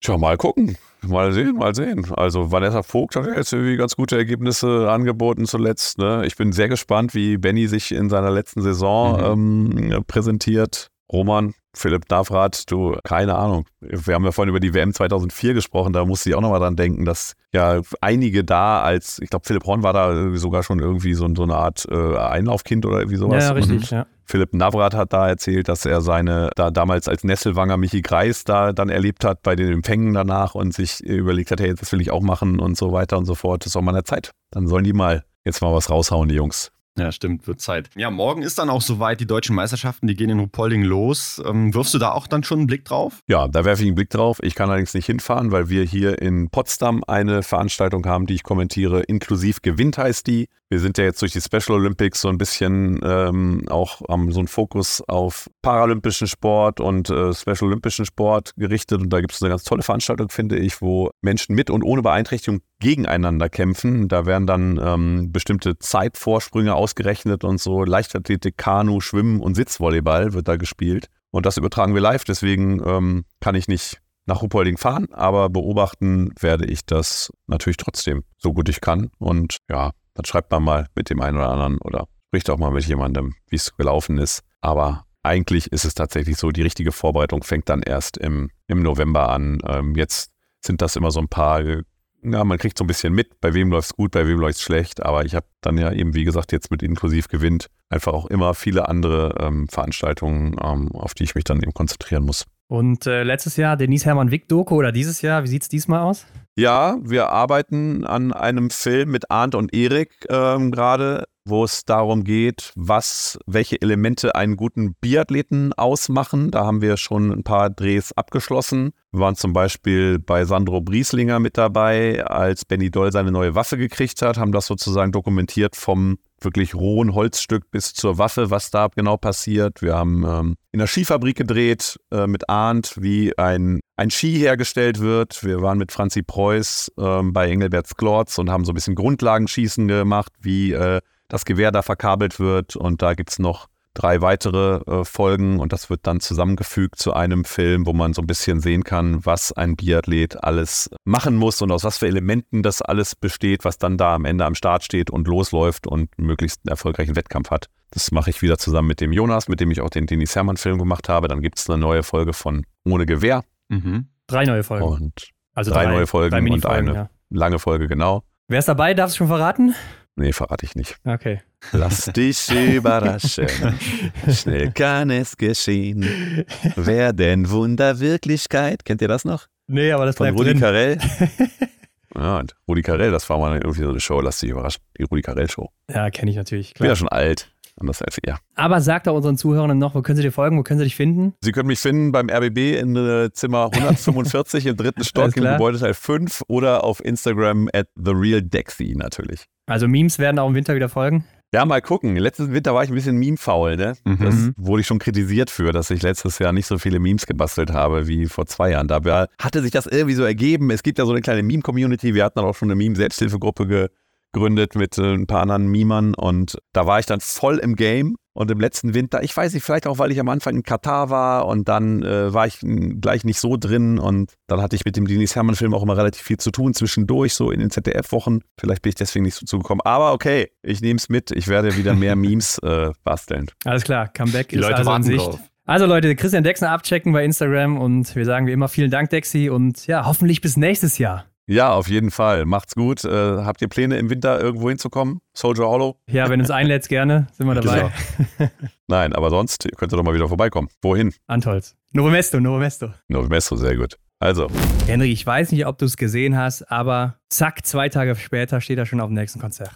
Ja, der hat einen Plan, ne? Die Sommerkonzerte in Berlin, aber die müssten doch bald auch mal vorbei sein, oder? Also ich hat, vielleicht hat er auch so ein Ticket, was er einmal gezahlt hat und er hat Zugang zu jedem Konzert, was in Berlin stattfindet. Berlin-Ticket, sogenannte Berlin-Ticket, wer kennt's nicht? Ganz klar, hat er sicherlich. Ja, oder er kommt einfach mit seinem Fame rein, oder? Dass er vorne sagt, hey, ich Können bin sexy sein. und dann sagen die, ja klar, geh durch. Ja. Kann ich mir auch gut vorstellen. Wie dem auch sei, ich finde es echt cool zu hören natürlich. Ich denke, das überrascht dich jetzt auch nicht, Hendrik, Mhm. dass Biathlon weiter die Nummer eins ist und das mit riesigem Abstand. Also das sind ja schon Ja. fast 10 Prozentpunkte mehr im Marktanteil alleine. Ja, also die Entwicklung, die ist doch wirklich schön, oder? Es muss eigentlich jeden freuen, außer du bist halt Skisprung-Fan, aber so ist das eben. Ich finde es aber faszinierend, weil ich habe es irgendwo letztens mal gehört, dass Football ja irgendwo mit die erfolgreichste Sportart in Deutschland sein soll, jetzt mhm. mittlerweile durch diesen Hype und so weiter. Und die halte ich fest, denn die sind froh, wenn sie eine Million Zuschauer haben oder so und das zur Primetime, ja? Mhm. Also ich sagte jetzt schon, wenn es um die Rennen in Canmore in den USA geht, dann wirst du da beim Biathlon wahrscheinlich um die 6 Millionen haben mhm. und dann kommt da Football an mit seinen 1 Million, 1,2 Millionen oder sowas und die sind super happy und profilieren sich als erfolgreichste Sportart in Deutschland im TV. Ja, es soll wohl Dinge geben, die man nicht versteht. Und dieser Hype um Football ist so ein Phänomen bei mir. Also ich kann es überhaupt nicht nachvollziehen. Gut, der ganze Spaß, der geht ja jetzt auch wieder los, aber soll auch bei uns hier nicht Thema sein. Kann ja jeder machen, wie er meint, einschalten, wo er will. Aber ja, das ist natürlich ja, in meinen Augen keine Konkurrenz. Ja, also ich weiß auch nicht, was die da genau messen oder wie die das festmachen, aber davon ganz, ganz, ganz weit weg. ich hoffe natürlich, dass wir damit jetzt keine Football-Fans hier verletzt haben, aber Leute, Schreibt uns gerne Feedback oder was auch immer unter das Folgenbild oder gerne auch privat.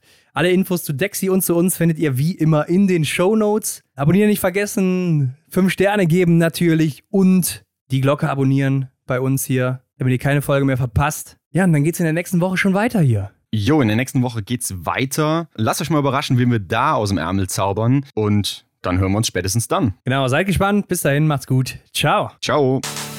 Das war die Extra-Runde mit Ron und Hendrik für diese Woche. Neue Folgen gibt es jeden Montag, überall, wo es Podcasts gibt.